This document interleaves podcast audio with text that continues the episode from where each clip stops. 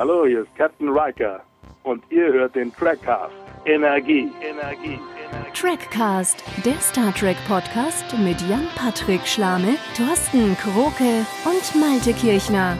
Folge 77 des Trackcasts, aufgenommen am Freitag, 4. Februar 2022. Meine Güte, wir haben schon wieder ein neues Jahr und wir haben uns für diesen Trackcast animieren lassen. Beziehungsweise wir wollen euch animieren, nämlich eine Serie zu gucken. Oder, ach egal, es geht auf jeden Fall um animierte Star Trek, nämlich die erste Staffel der Serie Star Trek Lower Decks, zu sehen bei Amazon Prime. Aber hier bekommt ihr nichts zu sehen, sondern was zu hören, nämlich meine beiden Mitstreiter. Sie sind für den Trackcast das, was der hellische Komet für das Sonnensystem ist. Uh. Wisst ihr warum? Weil man da, da dran so gut forschen kann. Weil ihr taucht nämlich nur alle 75,3 Jahre mal in einem Podcast auf, aber dann werdet ihr natürlich bewundert. Ja, wollte ich gerade sagen, wenn Jan und ich auftauchen, dann hat das sehr hohe Qualität. mein Gagschreiber hatte mir erst reingeschrieben von wegen, wegen dem schönen Schweif, aber nein, das lassen wir mal an dieser Stelle. Heute frisch moderiert aus dem Gard-Haar-Studio. ja, aber wer euch nicht kennt, herzlich willkommen, Jan-Patrick Schlame in Hannover. Hallo allerseits und Thorsten Kroke. Ja, irgendwo bei Köln, nicht wahr? Ihr tatsächlich 65 Kilometer süd-südwestlich von Köln, sagen wir aus der Landgemeinde Titz. Ja. Wer kennt sie nicht?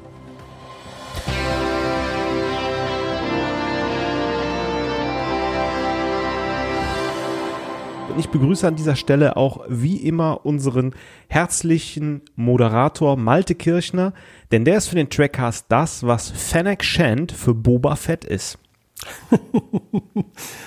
Malte wieder komplett auf dem falschen Fuß erwischt. Ja, das muss ich jetzt nachschlagen und ich werde dann irgendwann in ein paar Tagen werde ich darüber lachen, Thorsten, wenn ich es dann verstanden habe.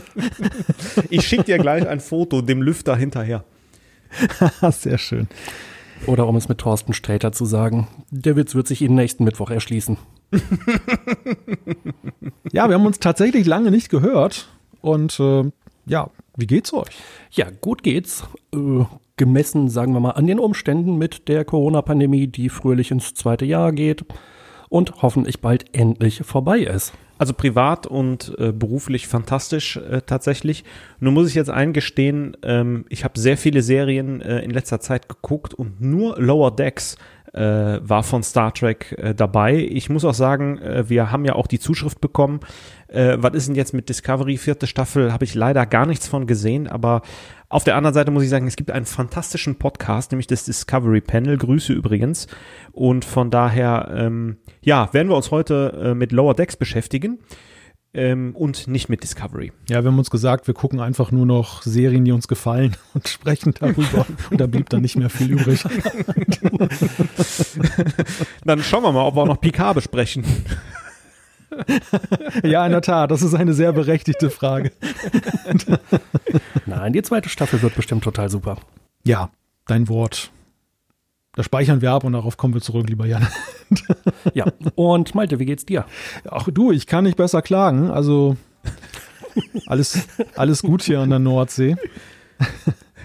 Aber ja, wir sprechen ja heute über Star Trek Lower Decks und ich muss ja zunächst einmal sagen, dass ich diese Serie ja völlig unterschätzt habe. Also, dass ich beziehungsweise mit Vorurteilen behaftet war. Weil als ich hörte, das ist eine animierte Serie Star Trek, naja, da kommen ja nicht so die besten Erinnerungen hoch, nämlich an die Animated Series. Und da dachte genau. ich, um Gottes Willen, ausgerechnet das wird jetzt auch noch fortgesetzt. Und ich muss sagen, ich habe mich einmal mehr getäuscht. Also ich habe mich bei Discovery getäuscht, weil ich dachte, es wird vielleicht eine tolle Serie. Ich habe das auch bei Picard, habe ich mich getäuscht, weil ich auch da dachte, es wird eine tolle Serie. Zumindest die erste Staffel. Und jetzt ist es tatsächlich endlich mal umgekehrt. Ich habe gedacht, na, musst du nicht angucken. Viele, viele da draußen haben uns und, und mir ja auch geschrieben und haben gesagt, hey, guckt euch mal Lower Decks an, ist cool. Ich habe immer gedacht, ja, ja, ihr findet alles toll. Aber ich muss sagen, nein, ihr hattet recht und ich hatte Unrecht. Das, äh, das mal vorweg gesagt. Ich weiß nicht, wie geht euch das? Mhm, absolut. Also ich hatte tatsächlich schon eine relativ hohe Erwartungshaltung und die ist bestätigt worden. Tolle Serie, macht Spaß. Also ich muss sagen, äh, ich bin auch mit einer sehr niedrigen Erwartungshaltung dran gegangen, äh, wurde aber auch in der Vergangenheit eines Besseren belehrt, äh, wenn ich jetzt ins Star Wars Universum gucke und da an Clone Wars oder Bad Batch denke. Und als ich die ersten beiden Folgen gesehen habe, äh, wie gesagt, habe ich es auch unterstützt und habe gesagt, wie gut die Serie ist. Aber ich muss auch sagen, es funktioniert nur, wenn man echt schon sich im TNG-Universum und natürlich in den anderen Star Trek-Serien auskennt. Dann ist es aber wirklich gut. Also wer Lower Decks noch nicht gesehen hat, erstens Achtung, Spoiler-Alarm für die erste Staffel heute. Wait, wait. Und zweitens, schaut es euch wirklich an. Ja, ü, ü, ü, ü, ü. nee, ich glaube, das ist die Alarmanlage meines Autos. Hm. Special Effects können wir uns nicht leisten, deshalb müssen wir die Geräusche selber machen. Aber Malte, was du eben meintest, die, äh, der Rückblick auf die erste animierte Serie, die kam ja relativ schnell nach der Classic-Serie, noch in den 70ern. Kleine Geschichtsstunde, habt ihr die denn überhaupt gesehen? Weil ich muss gleich mal komplett blasphemisch von mir erklären, ich habe sie noch nicht gesehen. Ich könnte jetzt noch nicht mal halt die Animated-Serie mit Lower Decks vergleichen. Ich habe einzelne Episoden gesehen seinerzeit. Also irgendwann lief die mal vor irgendetwas anderem, was ich mir im linearen Fernsehen angucken wollte. Und da ich dann ja Star Trek zugeneigt bin, habe ich mir das dann gegeben. Aber ja, gut, es mag bei mir auch daran liegen, dass ich einfach keinen Bezug zur Classic-Serie habe. Also das gehört vielleicht auch zur Wahrheit dazu, dass, dass ich dementsprechend natürlich auch die Animated Series nicht toll finden konnte, aber die hat mich nicht vom Hocker gehauen. Und äh, vielleicht ist es auch so ein generelles Problem, was ich habe, damit zu sagen, dass ähm, eine Serie, die ich eigentlich wert oder ein Phänomen, ein Serienuniversum, was ich wertschätze, ähm, was so mit realen Schauspielern gemacht wird, dass ich mir schwer vorstellen konnte, sie mir in so einer Comic-Version zu sehen. Ich weiß, viele da draußen lesen auch gerne Comics zu den Serien und Filmen und wenn man den Fable hat, wunderbar, aber bei mir ist das eigentlich nicht so eine klassische Herangehensweise und deshalb war ich jetzt eben sehr positiv überrascht. Hm. Und Thorsten, hast du irgendwie Berührungspunkte mit der äh, Animated-Serie damals gehabt oder irgendwann auch in letzter Vergangenheit erst? Äh, ich muss gestehen, ich habe damals mal ein oder zwei Folgen gesehen, vielleicht auch drei, aber mm, es hat mich nicht überzeugt. Wobei ich äh, ja, wie ich ja auch mal erzählt habe, äh, teilweise sehr gerne einige TOS-Folgen geguckt habe, aber bei TAS, ähm, nee, da kann ich mich fast gar nicht dran erinnern. Lustigerweise habe ich heute auch noch, äh, da hätte ich noch eine kleine Trivia äh, mitgebracht, aber ich kann das jetzt auflösen. Ähm, Dr. Tana ist ja so eine Katzenartige, der ist, glaube ich, eine Katian heißen die. Ähm, die taucht das erste Mal tatsächlich bei TAS auf, dann aber auch in den TOS-Filmen. Und ähm, das ist auch so ein bisschen, Echt? was mir an Lower Decks gefällt, auch wenn wir jetzt schon so ein bisschen tief hier abtauchen.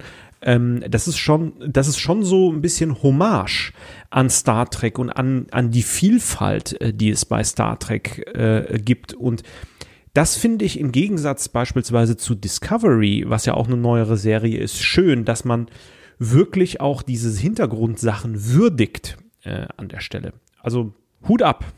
Ja, ich finde halt, der, der Unterschied zu Discovery ist, ähm, die neueren Star Trek-Serien sind ja auch nicht sparsam, was das Einbringen von anderen Spezies angeht. Aber bei, ähm, bei äh, Lower Decks finde ich halt, dass es liebevoll ist. Das ist einfach, genau. ähm, äh, man nimmt sie zwar, das ist, das ist, eigentlich ein sehr spannender Spagat. Man nimmt einerseits sehr viel aufs Korn und, und verulgt es, mhm. aber in einer augenzwinkernden positiven Weise. Und das ist mhm. eben der Unterschied zu den anderen Serien, wo man manchmal das Gefühl hat, äh, die Sachen werden lächerlich gemacht, aber eben nicht in positiver Weise. Ja, weil man, glaube ich, bei den anderen Serien so einen draufsetzen will. Aber ähm, das Schöne ist, äh, Lower Decks bleibt in diesen TNG-Universe Leitplanken. Also natürlich werden ja auch die Werte der Föderation so ein bisschen auf die Spitze getrieben und das Miteinander. Wir gucken uns ja auch heute wieder drei spezielle Folgen an, die so ein bisschen stellvertretend für die erste Staffel sind. Ich finde allerdings toll, ich habe mich in diesen Leitplanken sehr wohl und abgeholt gefühlt und das kann auch wenn es die Zeichentrickserie ist und wenn sehr viel Humor ist, dann durchaus auch gut in das TNG-Universe reinpassen an der Stelle. Oder wie, wie habt ihr das gesehen? Ist das wirklich nur Nonsens? Ist das nur drüber? Oder passt das tatsächlich auch in dieses äh, Universum rein? Ja, beides finde ich. Ähm, sie gehen teilweise schon relativ weit in dieser Serie mit dem, was sie machen und was sie ausloten, was die Charaktere tun. Äh, dass es manchmal in dieser schönen ähm, Variante von TNG nicht mehr abgedeckt, finde ich. Ähm, das verlässt so ein bisschen die Umgebung, die damals vorgegeben worden ist und geht halt einfach doch noch mal einen Schritt weiter, wenn dann zum Beispiel ähm, Beckett ähm, oder Beckett Mariner ähm, eine Holo-Version erschafft, wo sie einfach mal ihre ganzen Kameraden erschießt, um mit ihren eigenen Problemen klarzukommen So krass war nicht mal Barclay drauf damals in Next Generation. Aber auf der anderen Seite ist es eine Serie, die unglaublich liebevoll in dieses ganze Star Trek-Universum eingefügt ist und die sich wirklich Mühe gibt, das eben auch wirklich mit Respekt zu behandeln und manchmal auch absichtlich ein bisschen respektlos zu sein, aber auf eine Art, die dann halt auch wirklich Spaß macht. Also ich finde, mhm. ne, sind ja. wirklich beide Aspekte enthalten. Ja, sie treiben es halt auf die Spitze, ne? Und äh, ich finde auch so, weil Thorsten sagte, die Leitplanken von TNG, äh, man geht natürlich auch so ein bisschen in Bereiche hinein, die dann eben andere Serien streifen oder diese, diese ewigen Widersprüche, die man immer hatte, so zwischen TOS und TNG, ähm, dass dann bestimmte Spezies auftauchen, die man in TNG nie sah und dann holt man plötzlich irgendwas aus der Enterprise-Ära von, von Archer hervor und äh, dann kommt wieder irgend so eine Szene, die darauf anspielt, irgendwie auf einen der Kinofilme und das, das finde ich einfach, ähm, es ist häufig klug gemacht und es ist lustig. Es ist dann natürlich dann nicht so wirklich mehr ins TNG-Universum passend, aber im nächsten Moment auch wieder irgendwie, irgendwie dort verortet.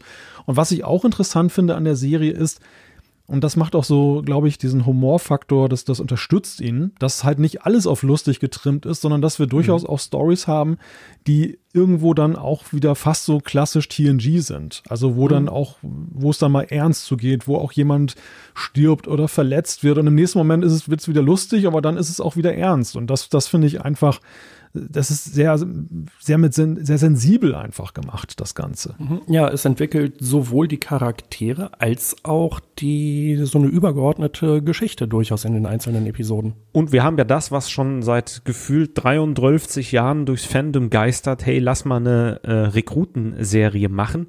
Das finde ich geschickt. Also das ist ja auch dieses Spiel. Ja. Ähm, wir sehen ja, Lower Decks heißt ja letztlich, es, es hat mit den unteren Decks zu tun, gibt ja auch dazu eine TNG-Folge passend. Also wir haben nur mit Ensigns hier zu tun. Aber es dreht sich schon alles um die, die Führungstruppe auf der Brücke und Co. Also äh, Captain Commander Jack Ransom. Ähm, wir haben, glaube ich, noch Lieutenant Shax. Dr. Tana hatte ich ja gerade erwähnt. Den Namen vom Chefingenieur habe ich gerade leider vergessen, muss ich sagen.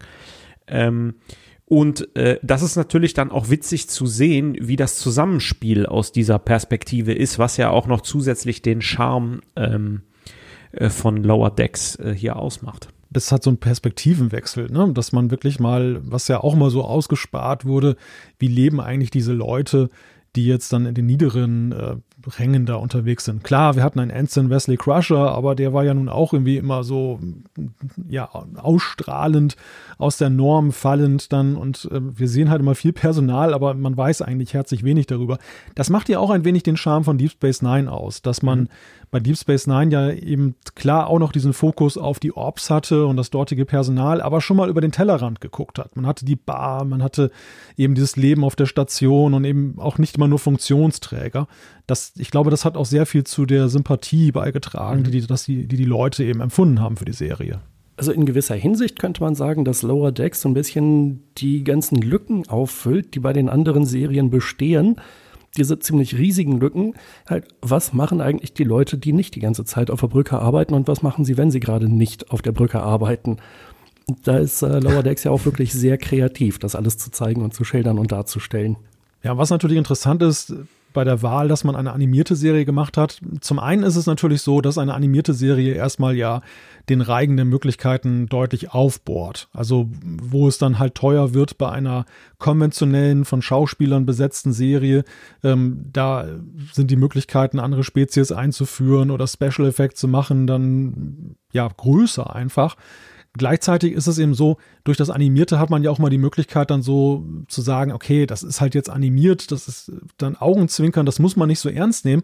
Und trotzdem finde ich, geht die Serie da viel respektvoller und rücksichtsvoller eben mit dem Gegenstand, mit dem Thema um, als das eben die, die Serien machen, die jetzt mit, mit echten Schauspielern da besetzt sind. Das finde ich auch ganz interessant. Das, das habe ich eigentlich nicht so erwartet. Ja, guter Hinweis. Und das gibt natürlich der Kreativität äh, dann auch wirklich keine äh, Grenzen mehr. Ich sag nur, äh, Zombies in einer der ersten Folgen, äh, flie fliegende Hunde, ähm, was hatten wir noch alles? Den, den, den Bottich mit den Aalen werden wir nachher nochmal kennenlernen. Also Eins meiner Highlights, aber das hätte man vielleicht auch noch mit vertretbarem Budget so hinbekommen, ist natürlich Badgie, äh, die, oh, die Star Trek-Variante von Karl Klammer.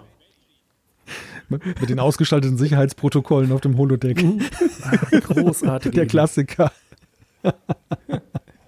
ja. Wo- Wobei ich muss ja sagen, einer der schönsten Momente dieser Serie ist ja, wo dann, dann weit in der Zukunft dann diese, diese Statue enthüllt wird und dann ist es Miles O'Brien, der Transporter schief. Das große Vorbild. Und dann so mit diesem gleichgültigen Blick dann so die Figur.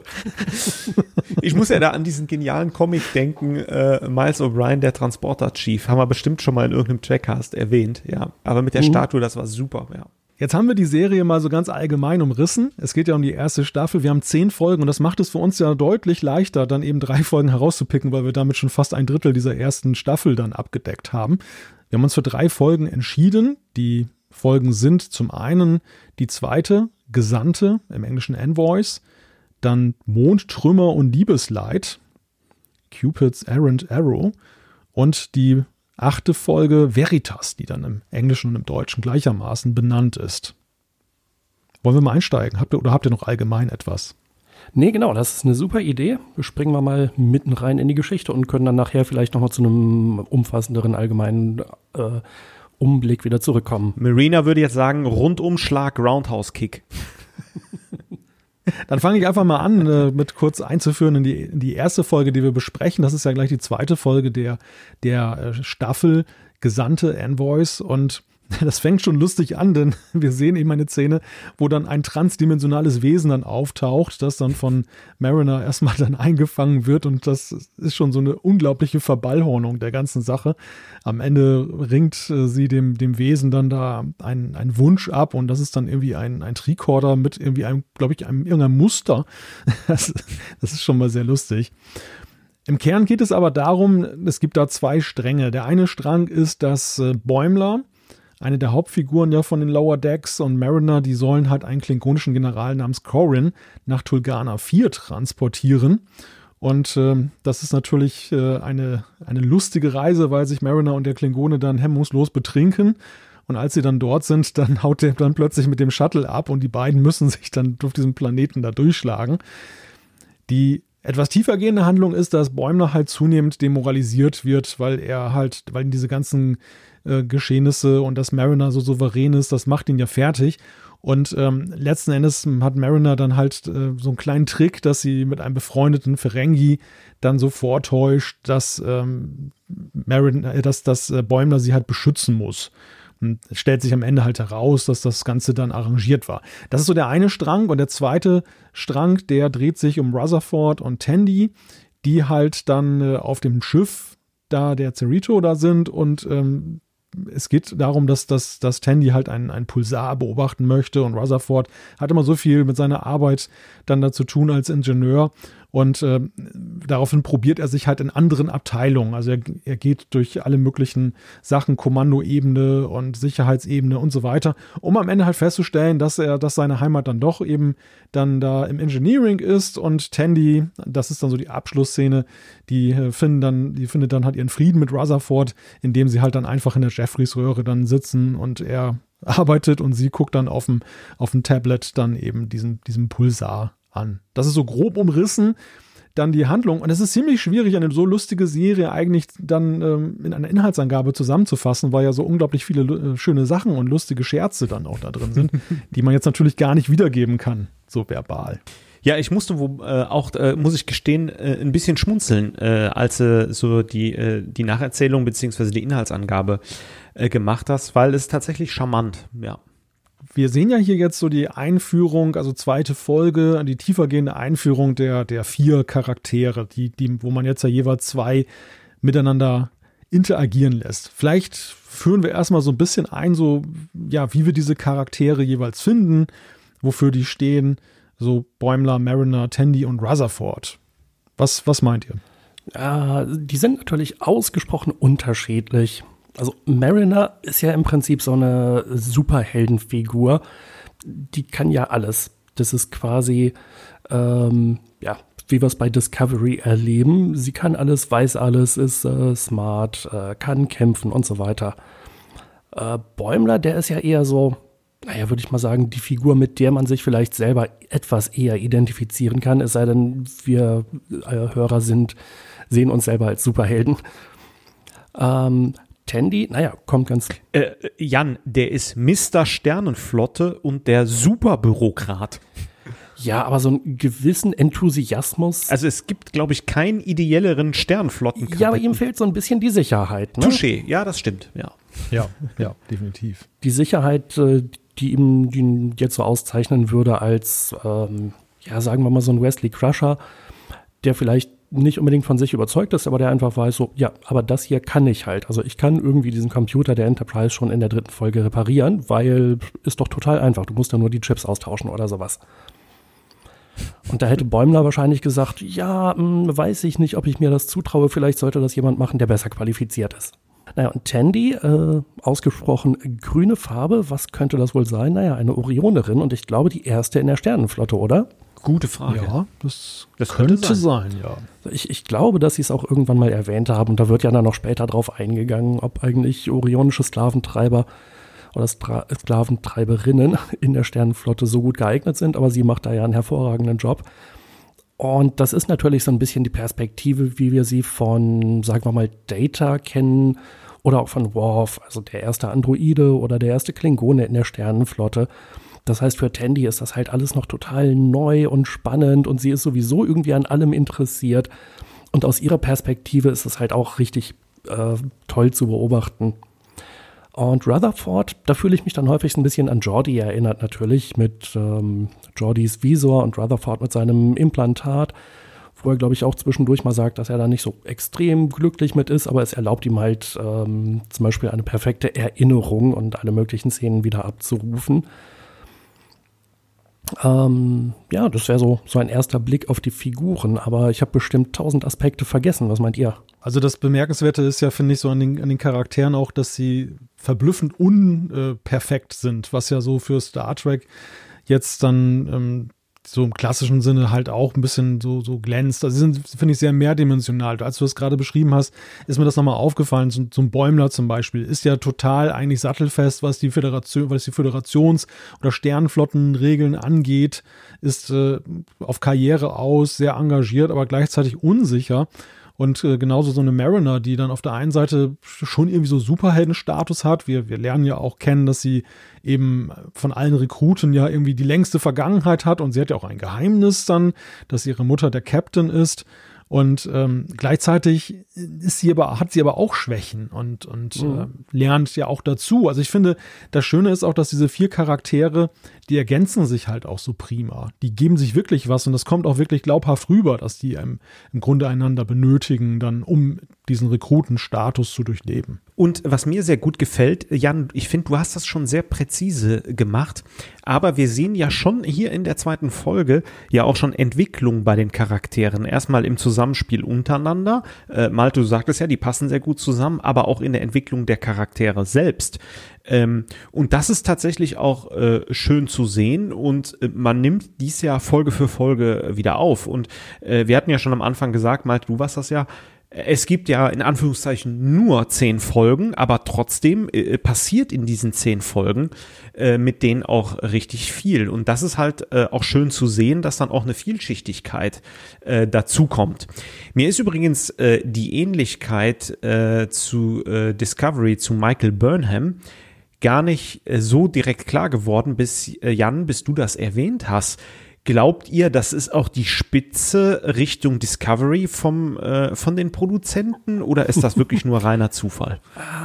Also ich kann mir schon vorstellen, dass das schon auch so eine Spitze in die Richtung ist, dass äh, Mariner da wirklich nochmal arg übertrieben dargestellt wird in dem, was sie alles kann. Und dann aber eben eigentlich die Schwäche hat, dass sie es gar nicht will. Also sie könnte bestimmt schon längst Lieutenant sein und auf dem Weg zum Commander mit all ihren Fähigkeiten. Aber sie hat halt überhaupt keinen Bock auf die Verantwortung und keinen, keinen Bock auf den Job. Und sie ist ja freiwillig gerne Lower Decks. Und das ist ja an der Stelle das exakte Gegenteil von Michael Burnham, die alles kann und auch noch alles will und eigentlich dann auch alles erreicht. Oder? Also, wie seht ihr das? Ist, äh, ist das jetzt eher ein Zufall oder ist das schon so ein bisschen so eine Spitze, wie Thorsten gerade gefragt hat? Ja, gute Frage. Also ich habe auch gerade die ganze Zeit drüber nachgedacht. Ähm, das ist natürlich schon verblüffend, wie, wie stark sie da dran erinnert jetzt an, an den Charakter aus Discovery. Ja, das stimmt schon. Ähm, ja, aber das macht's ja auch wieder sympathisch. Ähm, äh, Jan, was du sagtest, sie, äh, sie will's ja eigentlich gar nicht. Und da ist das Zusammenspiel mit Bäumler. Super, weil Bäumler möchte gerne Karriere machen, ist aber noch unsicher, ihm fehlt noch die Erfahrung. Und das wird dann ja, sie werden ja auch später äh, echt dicke Freunde in der, ähm, in der Serie, jedenfalls in der ersten Staffel. Und das macht ja diese, diese Energie zwischen den beiden aus. Und das ist krass. Wir reden hier von Zeichentrickfiguren. Ne? Also man sieht, mhm. wie gut das gemacht ist. Ja, absolut. Und also ich finde, sie befreunden sich ja sogar sehr früh schon an und gegen Ende der Staffel, da, naja, da bricht das dann so ein bisschen auseinander und man kann sich ja dann schon vorstellen, wie möglicherweise in einer zweiten Staffel das dann natürlich wieder aufgegriffen werden könnte, um sie dann wieder zusammenzuführen als dicke Freunde und das Ganze eben auch noch mit mehr Erfahrung zu verbinden und einem tieferen Verständnis voneinander. Aber okay, da wollen wir jetzt nicht vorgreifen. Die zweite Staffel ist ja schon verfügbar, aber die wollen wir heute noch gar nicht besprechen. Die habe ich auch noch gar nicht gesehen. Ah, da wollen wir auch nichts verraten. Da sollst du deinen Spaß nicht verlieren. Das ist ja auch die gute Nachricht, dass diese, dass diese Serie jetzt ja auch weitergeht. Also 2022 soll ja die dritte Staffel im Sommer erscheinen. Und äh, ich habe jetzt kürzlich gelesen, auch die Verlängerung für die vierte Staffel ist schon unterschrieben. Also wir werden noch länger Vergnügen haben mit Lower Decks. Und zumindest für die zweite Staffel kann ich sagen, es ist wirklich ein Vergnügen. Ich habe gerade mal so ein bisschen nachgeguckt, ähm, so in Interviews, die es dann auch gegeben hat, zum Beispiel mit Mike Mahan, der zum, zum Thema, der, wie sich dieser Charakter zusammensetzt von Mariner.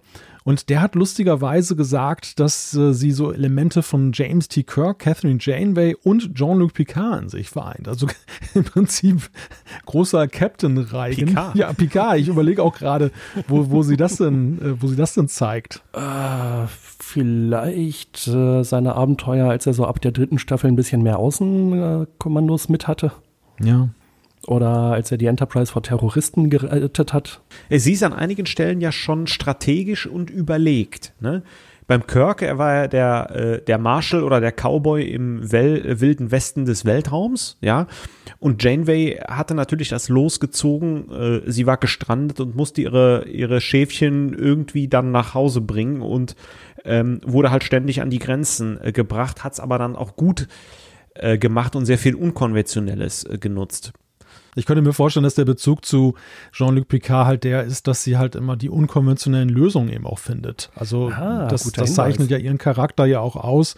Und das bewundert ja am Ende ja auch ihre Mutter als Captain in irgendeiner Folge, dass sie dann halt äh, eingesteht, dass ähm, die anderen halt so den, diesen klassischen Sternflottenregeln halt folgen und dann, dass sie halt diejenige ist, also Mariner, die dann eben auch mal über den Tellerrand denkt und, und eben dann die Regeln bricht, um am Ende ein gutes Ergebnis halt eben zu erzielen für alle. Mhm, absolut. Ja, weil im, im, Herzen, im Herzen ist sie ja schon pro Sternflotte. Ne? Auch wenn sie am liebsten fähnrich ist, das stimmt schon. Der Unterschied ist natürlich, Picard durfte unkonventionell sein. Fähnriche haben normalerweise noch nicht diese Entscheidungsgewalt.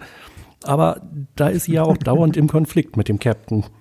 Das äh, schildert die Serie ja auch, dass es äh, für Mariner durchaus schwierig ist. Ich finde es von der Symbolik her auch lustig, wie auch die hochgekrempelten Ärmel dann auch so einerseits ja für Kirk stehen, ne, so ein bisschen hemdsärmelig und auf der anderen Seite eben auch dieser permanente optische Regelverstoß ist, dass man mhm. eine Sternenflottenuniform ja nicht so tragen darf. In einer Folge, wo sie sagt, dass sie plötzlich sich dann die Regeln halten will, da krempelt sie dann ja die dann ja demonstrativ runter und das, das ist dann so dieses, die, diese Markierung, jetzt ist sie halt regelgetreu. Das, das fand ich auch, fand, fand ich auch sehr amüsant. Ja, plus äh, Frisur wurde gerichtet und so weiter, ne? Lasst mich gerade nochmal grübeln. Das war jetzt auch die Episode, in der Rutherford gleich schon alle möglichen Abteilungen ausprobiert hat, richtig? Mhm, mhm. Genau. Mhm. Das fand ich eigentlich eine ganz spannende Sache, weil das so extrem früh in der Serie kam. Vielleicht ein bisschen später hätte wahrscheinlich auch Sinn gemacht. Aber so war es eben eine schöne Möglichkeit, um an diesem Charakter eben auch mal zu zeigen, was gibt es denn eigentlich alles und dann eben auch die anderen Hauptcharaktere, äh, die eben genau. die Brückenbesatzung ähm, ein bisschen besser bekannt zu machen. Das war eigentlich ein ziemlich cooler Schachzug. Ja, und natürlich im Zusammenspiel äh, mit Tandy. Also man merkt ja, die beide äh, freunden äh, sich ja auch äh, an. Und das wird ja auch intensiver in ähm, der Staffel. Von daher äh, ist es auch schön, äh, die beiden äh, zusammen äh, in der Handlung oder in der Freizeit oder während der Arbeit zu sehen. Ja, das ist ja sowieso ein totales Traumpaar, die beiden. Ja, es, ich, es knistert ja auch richtig. Äh, äh, bevor mhm. sie äh, Morddrohungen von Badgie äh, erhalten in der Weltraumsimulation, aber leider wird daraus ja nichts. Mhm. Ja, aber ich meine, das sind halt echt, das ist das Nerdpaar überhaupt in Star Trek. Das ist so cool. Ja, wobei ganz nah ist auch Data mit seiner Katze dran. Ne? ja, Na, dafür, dafür haben wir ja den Hund. Dafür haben wir den Hund, ja. Der ein bisschen gepimpt wurde von Tandy, das ist auch ganz cool. Die Hunde können nicht sprechen in Wirklichkeit, wisst ihr? ja. Ja, das ist so ein klassisches Beispiel für diese Verballhornung, weil solche Sachen ja immer wieder dann auch ja, in, in, milderer Form natürlich in den realen Serien dann da waren, dass dann irgendwie so Experimente gemacht wurden und, und äh, schon so junge Leute dann irgendwie so mega Wissenschaftler waren. Bei TNG war das ja dann auch so ausgeprägt dann da, was dann eben Wesley und andere dann so eben in der Schule gemacht haben. Und das hat man hier so gnadenlos auf die Spitze getrieben, finde ich. Nicht zu vergessen, Dr. Lea Brahms, äh, der Holodeck-Crush von Jordi LaForge. oh ja. das war auch Nerdliebe, stimmt. Aber gleichzeitig den Eindruck, dass halt bei, bei all diesen kleinen Gags und den Anspielungen, die permanent eingestreut werden, es trotzdem einen ziemlich klaren Weg gibt, den die Autoren gehen durch diese Serie oder durch diese Staffel durch. Also, dass es eben die Aneinanderreihung von Gags ist eigentlich nicht der Sinn und nicht der Zweck des Ganzen, sondern das ist, ähm, äh, das nutzen sie immer wieder zur Auffrischung. Aber was wir eben geschildert hatten, die Einführung der Charaktere in der ersten oder auch im, jetzt in der zweiten Folge, wo Rutherford diverse Abteilungen ausprobiert, äh, das wird eben sehr schön und auch sehr gezielt genutzt, um die gesamte Crew uns näher zu bringen. Und das fand ich eigentlich einen sehr ja, coolen Schachzug, sehr durchdacht. Und äh, das findet eigentlich in den Folgen immer wieder statt. Ja, ich finde, man geht auch einen sehr interessanten Spagat so zwischen dem klassischen Episodenmodell, was ja auch TNG eben kennzeichnete. Also man kann ja tatsächlich ähm, die beiden Staffeln und die Folgen von Lower Decks sich relativ gefahrlos angucken und kommt trotzdem in die Folgen rein, auch wenn man sie nicht in, in der chronologischen Reihenfolge guckt oder durcheinander guckt. Das ist, ist ja, eine angenehme Erinnerung an frühere Zeiten. Und gleichzeitig gibt es aber, wenn man das dann so alles geguckt hat, schon eben sehr klare sehr klar erkennbare rote Fäden, die dann halt gesponnen werden vom Anfang der ersten bis, zu, bis zum Ende der ersten Staffel und dann geht es auch in der zweiten Staffel so weiter. Also das, das, ähm, es ist, ja, es ist schon sehr, sehr intelligentes Storytelling, was wir hier erleben. Das ist jetzt in der Tat, da gebe ich Jan völlig recht, das ist eben nicht jetzt nur auf Slapstick aus, sondern es gibt schon sehr klar durchdachte Konzepte. Ja, man muss ja leider sagen, in einer vermeintlichen Comedy-Serie viel mehr durchdachte Folgen und Aufbauten, als wir sie zum Beispiel jetzt eben in anderen modernen Star Trek-Serien sehen. Ja, in der Hinsicht hat es mich teilweise auch ein bisschen erinnert an die Serie von äh, Seth MacFarlane. Toll, jetzt habe ich just gerade den Titel vergessen. Helft mir auf die Sprünge. The Orville, meinst du? Ja, natürlich, The Orville, vielen Dank peinlich, den Namen vergessen zu haben. Ähm, auf den ersten Blick war das halt auch eine Slapstick-Humor-Serie und eine Hommage an Star Trek, aber auf den zweiten Blick fand ich die halt auch sehr durchdacht von den Folgen. Ich habe bis jetzt leider nur die erste Staffel gesehen, aber das kam ja ungefähr zeitgleich mit Discovery und recht viele, hatte ich den Eindruck, haben halt kommentiert, es ist eigentlich das bessere Star Trek. Und den Eindruck, wie wir es jetzt gerade angesprochen haben, wie es glaube ich auch Malte eben sagte, den kann man hier bei Lower Decks eben auch haben. Äh, halt, ne, oberflächlich durchaus eine sehr humorvolle Serie mit ein bisschen Slapstick-Humor, aber inhaltlich tatsächlich durchdacht. Naja, und was die Serie, finde ich, auch ähm, auszeichnet und deutlich unterscheidet von den anderen Neuerscheinungen und auch den Filmen, ist ja eben auch dieser, diese positive Grundaussage. Also es geht ja darum, doch den, den, den Zuschauerinnen und Zuschauern ein Lächeln abzuringen oder das zu erzeugen, etwas, also positive Emotionen auszulösen. Und die, die anderen Serien handeln ja doch zumeist eben von Gewalt, Niedergang und, und, und solchen Sachen, also sehr negativ besetzten Handlungen häufig, die sich dann auf die eine oder andere Weise am Ende wieder zum Positiven wenden sollen, aber ja immer erst in letzter Minute. Also man kann insgesamt sagen, so Discovery und auch PK in der ersten Staffel waren ja schon eben sehr düstere Serien auch. Ja, und das verlässt genau diesen Pfad, warum äh, TNG und auch DS9 Voyager so erfolgreich waren. Wir haben tatsächlich eine Utopie oder eine Welt mit sehr vielen utopischen Elementen. Und da bleibt Lower Decks diesem Kodex treu, während ja ähm, zu meiner Überraschung äh, gerade Picard von dieser Utopie ja auch stärker abkehrt, dass die Sternflotte nicht mehr das ist, was sie wirklich ist. Also auch Picard ist ja ein Ideal der Sternenflotte eigentlich. Und Discovery argumentiert man ja, nu ja, das ist halt nur äh, eine andere Zeit gewesen, aber Sternenflotte hat auch schon zu Kirks Zeit äh, funktioniert. Und deshalb, ähm, ja, äh, vielleicht werden wir deswegen mit den neueren Serien nicht warm, aber für Lower Decks ist es was sehr Positives. Mir fällt übrigens noch mal ein zu The Orville. Wahrscheinlich kriegen wir wieder Zuschriften, die wir natürlich ignorieren werden. Boah, die Experten kennen sich noch nicht mal mit The Orville aus. hey, ich habe wenigstens nur den Titel vergessen. Ja, ich habe die Serie ja nicht gesehen. Bei unserem Erscheinungsrhythmus können wir sowieso erst in einem Jahr darauf antworten. 2023 hört ihr von uns. Bis dahin ist dann noch wieder ein bisschen Staub über Vielleicht. die Kommentare gerieselt. Und über unsere Mikrofone. Ja, Malte ist jetzt nicht gerade. Ich glaube, das glüht doch ganz schön. Aber ja, Thorsten, wie du es eben gesagt hast, ähm, das beschreibt, glaube ich, die Serie schon sehr gut. Das ist eben ein Sprung zurück in unsere gute alte TNG-Zeit. Wir haben episodische Erzählungen und diese positive Grundhaltung, die ist im Prinzip da, obwohl viele von den Charakteren eben von diesen Lower Decks ja doch ein bisschen unzufrieden sind mit ihren Aufgaben und mit den Aufgaben von der Cerritos. Das ist ja dann teilweise schon so ein bisschen drüge. Man macht halt nicht den ersten Kontakt, man ist nicht das Flaggschiff, sondern man macht den zweiten Kontakt. Ja, großartig, ja. Großartig. Zweitkontaktmission. Ja, ja, das ist das, das ist eigentlich das Kuriose an dieser Serie. Dass sie, sie zeigt ja tatsächlich ja eben nicht die Sonnenseiten auf, sondern sie beschäftigt sich ja auch sehr viel mit, ja, ich sage in Anführungszeichen, den vermeintlichen Schattenseiten. Also sprich eigentlich dem, der langweiligen Routine. Auch die mhm. Arbeit, die die vier ja nun verrichten, das sind ja häufig so Sachen, wo man sagt, das wäre eben bei TNG nie Thema gewesen. Wer macht zum Beispiel den ganzen Müll auf dem Holodeck weg, was da sich so angesammelt hat und solche Sachen. Das sind ja auch wirklich echt so Fragen, die sich die Fans ja nun schon seit geraumer Zeit stellen. Das ist halt so schön, dass die Serie das einfach auch thematisiert. Und ähm, wer darf die Offiziersmesse mal durchsaugen? Katzenhaare überall. Genau, Tandy musste Katzenhaare von den Stühlen entfernen, die so, ja, ich bin endlich in dem Raum. ja, auch da haben sie echt großartig mitgespielt. Kommen wir, glaube ich, nachher noch drauf. Ja, ja aber auch, äh, wir sehen ja auch, das Szenen- und Bühnenbild ist ja schon so ein bisschen TNG-mäßig. Also der schiefe Monitor im, äh, im Konferenzraum, die Ausrichtung der Stühle, ähm, auch äh, die ein oder andere Pastellfarbe in den Fluren, äh, die Glühbirnen sind nicht durchgebrannt. Also das ist ja schon tatsächlich ja, erinnert so ein bisschen an die Enterprise D.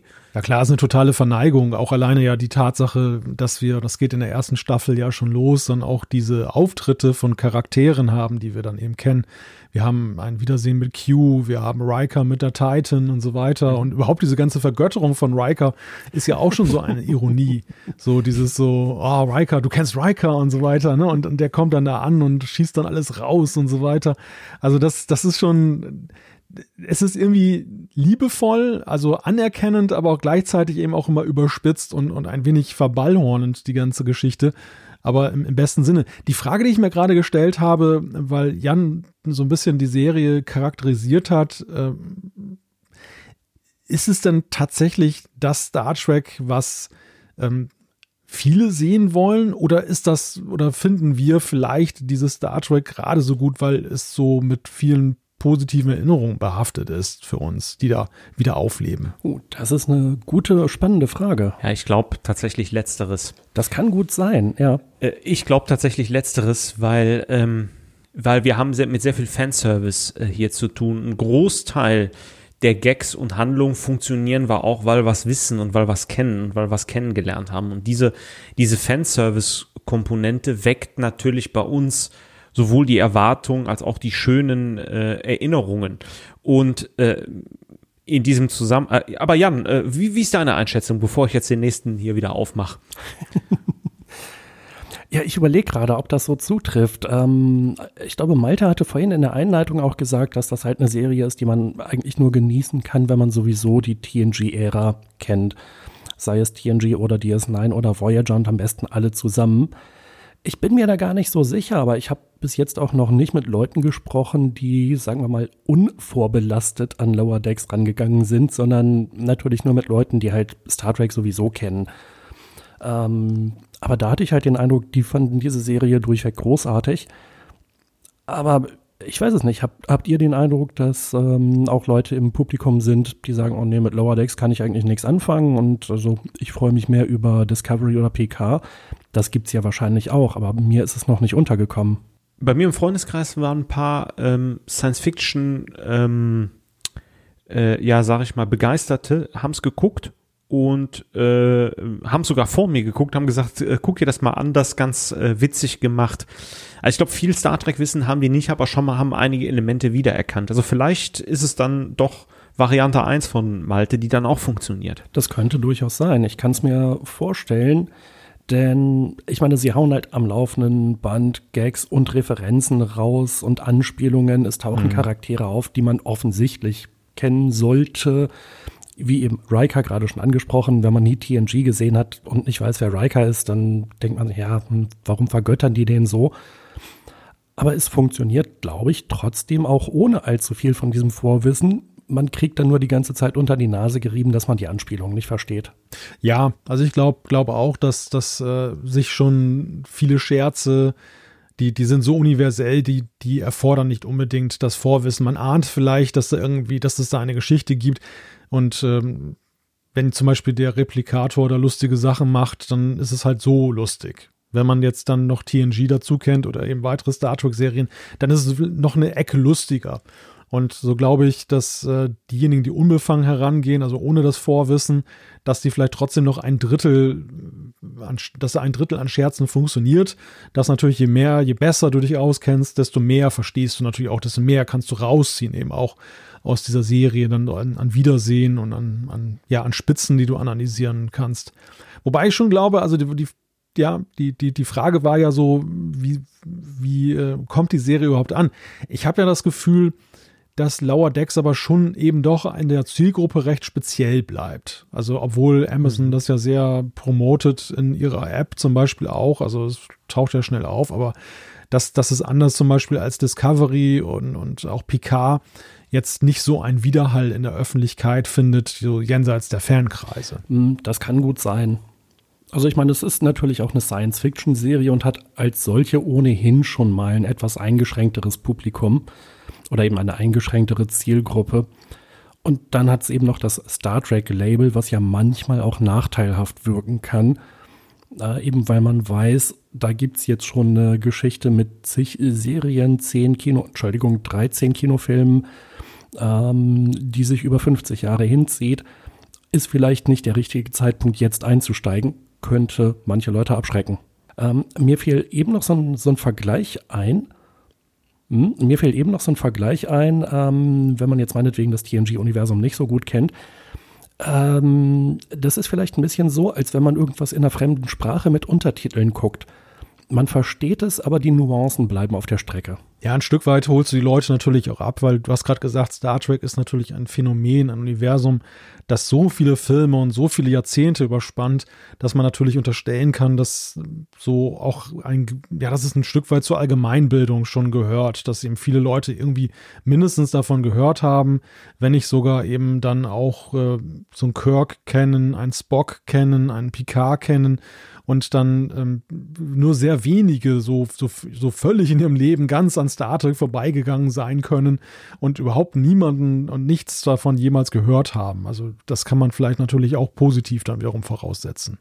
Also würde mich auf jeden Fall freuen, wenn Leute Spaß dran haben, sich das anzugucken, weil sie eben so eine ja, lose äh, Verknüpfung haben und halt mal ein paar Folgen Star Trek gesehen haben und dann neu entdecken, jo, doch, das ist ja im Prinzip mein Star Trek, was ich schon kenne, was man hier sieht. Würde mich auf jeden Fall freuen. Mir ist eben noch ein ganz anderer Gedanke gekommen, als wir darüber gesprochen haben. Ich hänge noch so ein bisschen A an, äh, also ich habe noch zwei Fragen rund um Riker. A, Jack Ransom. Übrigens, Ransom heißt, glaube ich, Lösegeld. Also das äh, finde ich auch ganz witzig, äh, wenn man es übersetzt. Jack Ransom ja. ist ja schon so ein bisschen ähm, Persiflage äh, von Reika. Ähm, als als äh, äh, Nummer eins. Das ist so der eine Aspekt. Also Frage eins, seht, seht ihr das auch so? Ja, natürlich, auf jeden Fall. Ja, er ist, er ist Riker, er ist auch ein bisschen Chakoti und er persifliert mhm. natürlich generell dieses, dass so eine Nummer eins immer auf Karriere aus ist und auch sehr opportunistisch agiert und das natürlich auch dann völlig äh, überdreht. Und zwar jede Gelegenheit. Bei jeder Gelegenheit, egal was es ist. ähm, das, ja. äh, das zweite ist rund um Riker. Wir haben ja jetzt, und ich glaube, das war nicht abgesprochen, am Ende einer Staffel zwei Auftritte von Riker mit der Titan. Einmal äh, boxt er halt die Cerritos äh, äh, raus mit einem charmanten Lächeln. Äh, Troy sitzt zu seiner Linken. Und einmal boxt er Picard raus äh, mit einem charmanten Lächeln, nachdem er vorher am Pizzaofen stand, äh, gegen 417,5 romulanische Warbirds. Auch da sitzt, glaube ich, Troy an seiner Seite. Ähm, welche, ja. welche Heldenrettung von Riker fandet ihr denn besser? definitiv den Lower Decks. ja, selbstverständlich. Also allein, dass äh, man eben die Titan aufgreift, das ist ja eine sehr erfolgreiche Buchreihe, in der Riker und Troy vorkommen und diverse andere Star Trek-Charaktere, die wir kennen. Ähm, das ist eben schon auch wieder ein großartiger Fanservice, diese Verknüpfung oder der, der, der Bezug einer Serie auf die Bücher, äh, die ja, soweit ich weiß, durchaus zum äh, Kanon gehören oder äh, jedenfalls gehören können, je nachdem. Ähm, und das ist eine großartige Idee. Ähm, wir haben ja noch nicht so wirklich über die Personalien gesprochen, aber einer der Berater der Serie ist David Mack und der seinerseits ist auch wieder Autor äh, zahlreicher Star Trek Bücher. Ich müsste jetzt nachgucken. Ich bin nicht ganz sicher, ob er selbst auch Titan-Romane geschrieben hat. Das wäre gut möglich. Aber jedenfalls als eben Star Trek Buchautor kennt er sich dann natürlich auch ein bisschen auf, äh, aus und hat da sicherlich seinen Input gegeben. Äh, ja, und insofern äh, finde ich das halt doppelt großartig, dass Riker nicht nur auftaucht, sondern dass er eben mit Troy zusammen auf der Titan stationiert ist und dass eben das Star Trek-Universum an der Stelle wieder ein bisschen mehr zusammenwächst. Und da kritisiere ich ja immer gerne Discovery dafür, dass die Klingonen da auftauchen, aber sie sehen plötzlich völlig anders aus und verhalten sich anders, als wir es kannten. Da werden im Prinzip tradierte Sachen wieder auseinandergedrückt. Und äh, ja, diese Serie hier, Lower Decks, macht das genaue Gegenteil. Sie vereint und vereinigt das wieder. Also insofern ganz klarer Fall. Rikers äh, Rettung des Cerritos ist natürlich viel besser. Haben wir denn noch was zu dieser Episode zu Folge 2 oder sollen wir gleich mal zu der nächsten weitergehen? Ich würde sagen, wir machen einfach mal weiter. Ja, ähm, ich habe die fünfte Folge äh, mitgebracht, vorbereitet, ausgewählt. Cupid's Errant Arrow, äh, Mondtrümmer und äh, Liebesleid übersetzt. Das Lustige ist, man hätte auch hier wieder, also auch dieses Phänomen zieht sich durch Star Trek, doch einfach mal den englischen Titel übersetzen sollen. Das heißt nämlich Armors Irrpfeil. Also so ein Arrow-Pfeil, Errant ist halt, wenn es verirrt ist oder irrt. Und Cupid ist der, ist der, glaube ich, der englische Armor äh, an der Stelle. Die Folge hat drei Handlungen. Die Haupthandlung ist, dass sich die Cerritos mit einem weiteren äh, Sternenflottenschiff der Vancouver trifft äh, im Orbit von Mixtus 3 und es soll da um eine kontrollierte Demolierung eines instabilen Mondes äh, gehen. Dabei ist ein bisschen äh, Diplomatie vonnöten, weil jetzt kommt's, zwei Bewohner auf dem Mond äh, nicht umziehen wollen, wobei sich das erst später herausstellt, dass es sich wirklich nur um zwei Bewohner handelt, die sehr reich sind. Äh, wir haben aber noch zwei Nebenhandlungen mit unseren Lower Decks Charakteren. Zum einen, Bäumler trifft auf seine Freundin Barb oder Barb Brinson, die ist Lieutenant. Ähm, und das löst bei äh, Marina extremen Verfolgungswahn aus, weil sie A, überrascht ist, dass Bäumler äh, so eine ähm, äh, erfolgreiche Sternflottenoffizierin als Freundin hat. Und sie vermutet einen Parasiten bei Barb, aber tatsächlich hat Bäumler einen Parasiten. Das ist halt der Twist in der Handlung, dass er halt auf Barb unwiderstehlich ähm, äh, wirkt. So, wir haben auch noch eine dritte Handlung. Tandy und Rutherford äh, als Super-Nerds machen Erfahrung mit dem neuen T88-Scanner und scannen dann alles, verhindern aber dann von äh, einem äh, Lieutenant initiierten Transfer auf die Vancouver, äh, indem sie den Lieutenant so ein bisschen austricksen ähm, an der Stelle. Ähm, aber sie schaffen es dann, glaube ich, zwei Sporttaschen voll T88-Scanner zu klauen und sind dann ganz glücklich, dass sie wieder ihre Aufgaben auf der äh, Cerritos äh, erledigen können. So, ich hörte schon im Hintergrund bei dem einen oder anderen bei euch schmunzeln. Mir ging es genauso. Also auch diese Folge ähm, ja, hatte natürlich auch ihre Comedy-Elemente. Aber dann frage ich doch mal, Malte, äh, dich als erstes. Ist das hier eine typische Lower Decks-Folge? Was ist typisch für eine Lower Decks-Folge? Ist ja eigentlich die, ist ja eigentlich die Gegenfrage, die man, die man da stellen muss. Ähm, ja, ich finde schon, dass sie, dass sie so von der Erzählweise, da, da gibt es andere Folgen, die, die nächste, die wir besprechen, die ist ja schon ganz anders aufgebaut ähm, als, als die, die üblichen Folgen. Die hier folgt eigentlich so ziemlich dem klassischen, mit einer Ausnahme, es gibt ja nicht so einen Teaser vorher. Also es gibt sehr wenige äh, Episoden, die nicht vor dem Vorspann dann äh, nichts zeigen, sondern direkt mit dem Vorspann beginnen. Das hier ist eine. Ich glaube sogar die erste. Das ist sehr ungewöhnlich für Star Trek. Äh, das, das Element des Cold Open wird immer verwendet, ja. Jan, wie siehst du das denn? Typische Lower Decks Folge? Ah, ich würde schon sagen, eigentlich schon, ja. Ähm, sie nimmt halt mal wieder mehrere Handlungsstränge, die ja für sich durchaus auch interessant und spannend sind und eigentlich auch Themen aufgreifen, die wir zumindest teilweise in unserer echten Welt haben. Eben die Geschichte, zwei Leute sind dagegen, dass irgendwas passiert, die sind aber sehr reich und jetzt muss man irgendwie gucken, wie man damit klarkommt. Also Konflikt ne, aus der mehr oder weniger echten Welt, auch wenn es jetzt bei uns seltener um die Demontage von irgendwelchen Monden geht. Aber sie macht das halt alles sehr humorvoll. Äh, aber für mich das Highlight war eigentlich, wie also äh, Mariner am laufenden Band irgendwie Theorien entwickelt hat, was denn da mit Barb los sein könnte und worum es sich denn wohl handeln könnte. Das war ja ein einziger Rundflug durch die Star Trek-Geschichte und durch ganz viele ähnliche Geschichten. Äh, und selbstverständlich die Frage, sag mal, eigentlich ist das schon so ein bisschen offensichtlich, ne? Also die Frage, die sie stellt, die ist doch ein bisschen offensichtlich. Warum ist das in all diesen anderen Folgen eigentlich immer erst so spät aufgefallen, dass jemand von einer fremden Macht übernommen wurde? Äh, unter telepathischer Kontrolle steht, komplett ersetzt wurde, ähm, eine, keine Ahnung, eine Projektion gewesen ist. Das fand ich einfach so schön an der Stelle, dass sie von Anfang an sagt, nö, das kann überhaupt nicht sein, hier stimmt was nicht. Er zeigt aber auch, dass ja die, die Charaktere von Lower Decks, also die Lower Decks Charaktere, also die vier, auch ein Stück weit viel Möglichkeit bieten, sich da als Zuschauer mit zu identifizieren, weil sie selber manchmal wie Zuschauer agieren. Also sie agieren eigentlich mit dem Wissen um Star Trek-Serien. Es gibt auch immer wieder diese Bezüge, wo sie dann eben, so wie als wenn halt wir drei jetzt so fachsimpeln, ähm, dann plötzlich kommen, ach, wisst ihr noch, wie Kirk damals das und das gemacht hat? Und das ist ja so ein, ein Gedächtnis, was ja, wie Jan gerade schon sagte, dann eben den, den Serien sonst fehlt. Also sie sind eigentlich erstaunlich gebildet, aber gleichzeitig wissen sie eigentlich häufig nicht um die naheliegendsten Sachen, weil die immer wieder passieren. Und entdecken sie immer wieder neu in den klassischen Serien. Und hier, ähm, ja, wird, wird das dann mal von der anderen Seite aufgerollt. Und um auf Thorstens Frage zurückzukommen, finde ich, genau das ist eigentlich der Aspekt, der es zu einer relativ typischen Lower Decks Folge macht, oder?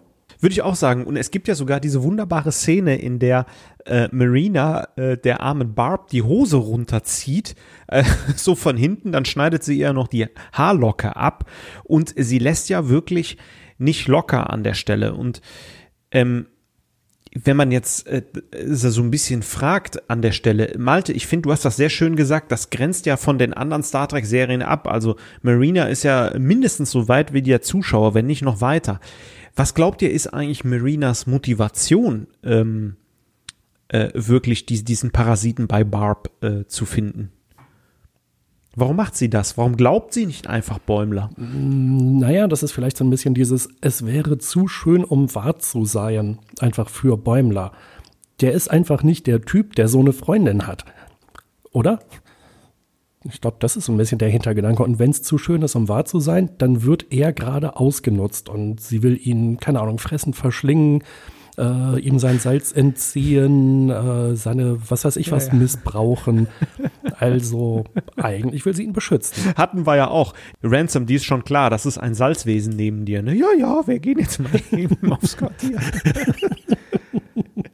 Ja, so ein wiederkehrendes Motiv dieser Serie ist ja eine Scheu davor, sich weiterzuentwickeln. Und das ist so, das, in TNG war das ja so, diese Sache mit, mit Riker, der immer Commander blieb und äh, es nie mehr werden durfte und, und mit äh, Garrett Wong als Harry Kim in Voyager, der auch der ewige Ensign war. Also diese Gleichförmigkeit, das, das wird hier in Lower Deck sehr, sehr kultiviert. Wir sehen das ein paar Mal, wenn es darum geht, dass, dass Figuren möglicherweise eine Versetzung kriegen auf ein anderes Schiff und immer wird es irgendwie vereitelt oder ist dann doch nicht das Gelbe vom Ei und alle sind glücklich, vor allem die Zuschauer, dass dieses Quartett erhalten bleibt. Und hier ist es dann eben auch so. Bäumler plötzlich der Frauenheld und ähm, nicht mehr so der Tollpatsch. Das, das, das mag Mariner nicht haben und irgendwie steht sie auch stellvertretend für die Zuschauer, die das ja eigentlich auch nicht wirklich wollen, dass dieser Charakter jetzt diesen, diesen Wandel durchläuft. Mhm. Und mhm. sehr persifliert wird das an einer Stelle in dieser Folge, wo er dann ja diese verschiedenen Outfits dann da anprobiert, um die, um dann Barb zu imponieren vor diesem anderen diesem anderen äh, Mann, der, der dann da noch äh, um, Barb kennt. Und äh, wo man eben auch schön sieht, er, er, verändert sich in einer Tour und total absurd verändert er sich ja letzten Endes, wo er dann dieses Outfit anhat mit dieser rosa Brille und diese bunte Uniform und so. Gib mir mal bitte die, die fünf coolsten Outfits aus den letzten 200 Jahren. Das war das nämlich. ja, stimmt. Sehen wir denn hier, ich, ich hake noch mal bei euch nach, ähm, Jan, vielleicht kannst du mir hier noch mal weiterhelfen. Sehen wir denn hier den, äh, mit einem der Höhepunkte der Freundschaft zwischen Marina und Bäumler? Also sie macht sich ja dann vielleicht auch schon Sorgen um ihn, oder? Ja, gute Frage. Ich meine, im Prinzip nimmt sie ihn ja auf der anderen Seite überhaupt nicht ernst. Also sie zieht ja für keinen Moment in Betracht, dass da tatsächlich was dran sein könnte an seiner Beziehung. Das ist ja eigentlich ein sehr großes Misstrauen, ein Misstrauensbeweis. Also Höhepunkt der Freundschaft, schwierige Frage. Was würdest du sagen? Also ich, ich glaube, äh, es ist, es ist beides. Zum einen, ähm, Marina denkt auch viel in Stereotypen. Und äh, das ist Bäumler äh, für sie. Trotzdem hat sie sich ja äh, stärker mit ihm angefreundet. Und es gibt so ein paar Situationen später auf diesem Shuttle, ähm, also sie kämpft ja wirklich um, äh, um ihn, wobei das ja auch eine groteske Situation ist. Ich glaube, wir sehen eine der ersten Mal einen schwarzen Balken in äh, einer Star Trek-Serie, ähm, als er wirklich Pudelnudel äh, da steht, der arme Kerl.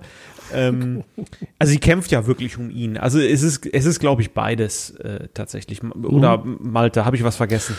Nein, also ich weiß auch nicht, ob das so eine Sternstunde ist, denn äh, da gibt es andere Folgen, wo ich dann den Eindruck habe, dass, dass ihr, ihre Freundschaft da tiefer geht. Und hier ist es wirklich über Strecken so, dass man schon irgendwie, ja, dass das eigentlich ihren, ihren Einfluss tatsächlich als schädlich ansieht und, und nicht so äh, wie sonst bereichernd dann mit, mit ihrer wilden Art. Übrigens nebenbei bemerkt noch, weil du vorhin fragtest, äh, Thorsten, jetzt ist das eine besondere Folge. Sie ist zumindest in einer Beziehung auch noch besonders. Und das ist eigentlich, dass wir hier so erstmals in dieser Serie sehen, dass auch die Brückenbesatzung mal ernsthaft ein Problem löst und eben nicht irgendwie nur durch Dämlichkeit in Erscheinung tritt. Mhm. Weil das war, häufig sind sie ja diejenigen, die es versemmeln und, und Mariner rettet dann die Situation und ähm, irgendwie fragt man sich, wie die überhaupt klarkommen. Aber hier ist es ja so, dass wir da eine, in diesem Subplot dann tatsächlich eine, eine ernstzunehmende Lösung eines großen Problems sehen mit diesem Mond. Was ja auch cool gelöst ist mit diesen scheiß Piep, zwei scheiß Piep Bewohnern, ist ja äh, Captain Freeman ja relativ eindeutig, jagt diesen Mond in die Luft.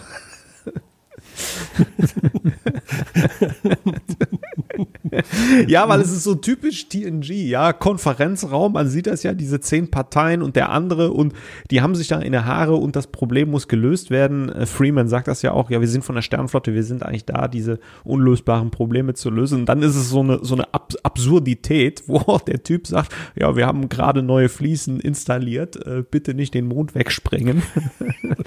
und das ist das schon, äh, es ist schon witzig tatsächlich. Ne? Letzte Frage habe ich noch. Ähm, drei Handlungsstränge haben wir auch hier wieder in dieser Folge. Ist das eigentlich zu viel für die 25 Minuten oder passt das noch? Malte, wie siehst du das? Ich finde, es passt. Also mit, mit Timing ähm, tut sich diese Serie sowieso gut. Ähm, das, das ist ja auch etwas, was wir bei den anderen Serien, dann den neueren Serien manchmal beanstandet haben, dass ähm, im Verlauf einer Staffel bei den großen Stories oder auch manchmal in einer Folge selber die man so merkt, oh, jetzt hatten die Autoren irgendwie Eile. Sie mussten jetzt schnell noch in den letzten fünf Minuten oder zehn Minuten das Ganze drehen und zum Ende bringen oder in der letzten Folge der Staffel. Und dieses Gefühl habe ich kurioserweise bei Lower Decks, obwohl die, die, ja, die Begrenzungen viel enger sind. Wir haben nur zehn Folgen, wir haben immer die sehr kurze Länge der, jeder, jeder einzelnen Folge, aber nicht einmal kam bei mir so das Gefühl auf, dass dass man jetzt irgendwie gekrampft ans Ende kommt. Und wenn, dann war es so, dass es eben gewollt gekrampft war im Sinne von, es ist wieder eine Persiflage. Mhm. ja, aber das, das finde ich äh, ist auch ein ganz schöner äh, Aspekt, Malte, den du gerade angesprochen hast. Ähm, dass man sich über die gesamte Staffel hinweg eigentlich offensichtlich Gedanken gemacht hat, welche Geschichten man erzählen will, in welchem zeitlichen Rahmen, nun sind es auch nur zehn Folgen und die dauern auch jeweils nur 22 Minuten. Das ist vielleicht nochmal ein anderer Rahmen als damals bei TNG mit äh, 26 Folgen zu jeweils 43 Minuten, wenn ich mich nicht täusche. Äh, aber trotzdem ist es halt schön zu sehen, dass man eben nicht am Ende der Staffel merkt, so hoppala, wir müssen dringend noch diesen und jenen Handlungsstrang zu Ende bringen oder mh, mm, wir müssen noch zwei Episoden füllen. Hat noch jemand eine Idee, sondern eher das Gegenteil. Erinnert euch der Parasit eigentlich auch an diese komischen Parasiten, die wir da in TNG relativ früh in der Serie gesehen haben, wo die dann diese, wo dann äh, Picard und, und Riker da auch sowas hatten und haben dann nachher diese komischen Würmer gegessen. Die Verschwörung, da erste Staffel, meinst du? Ja.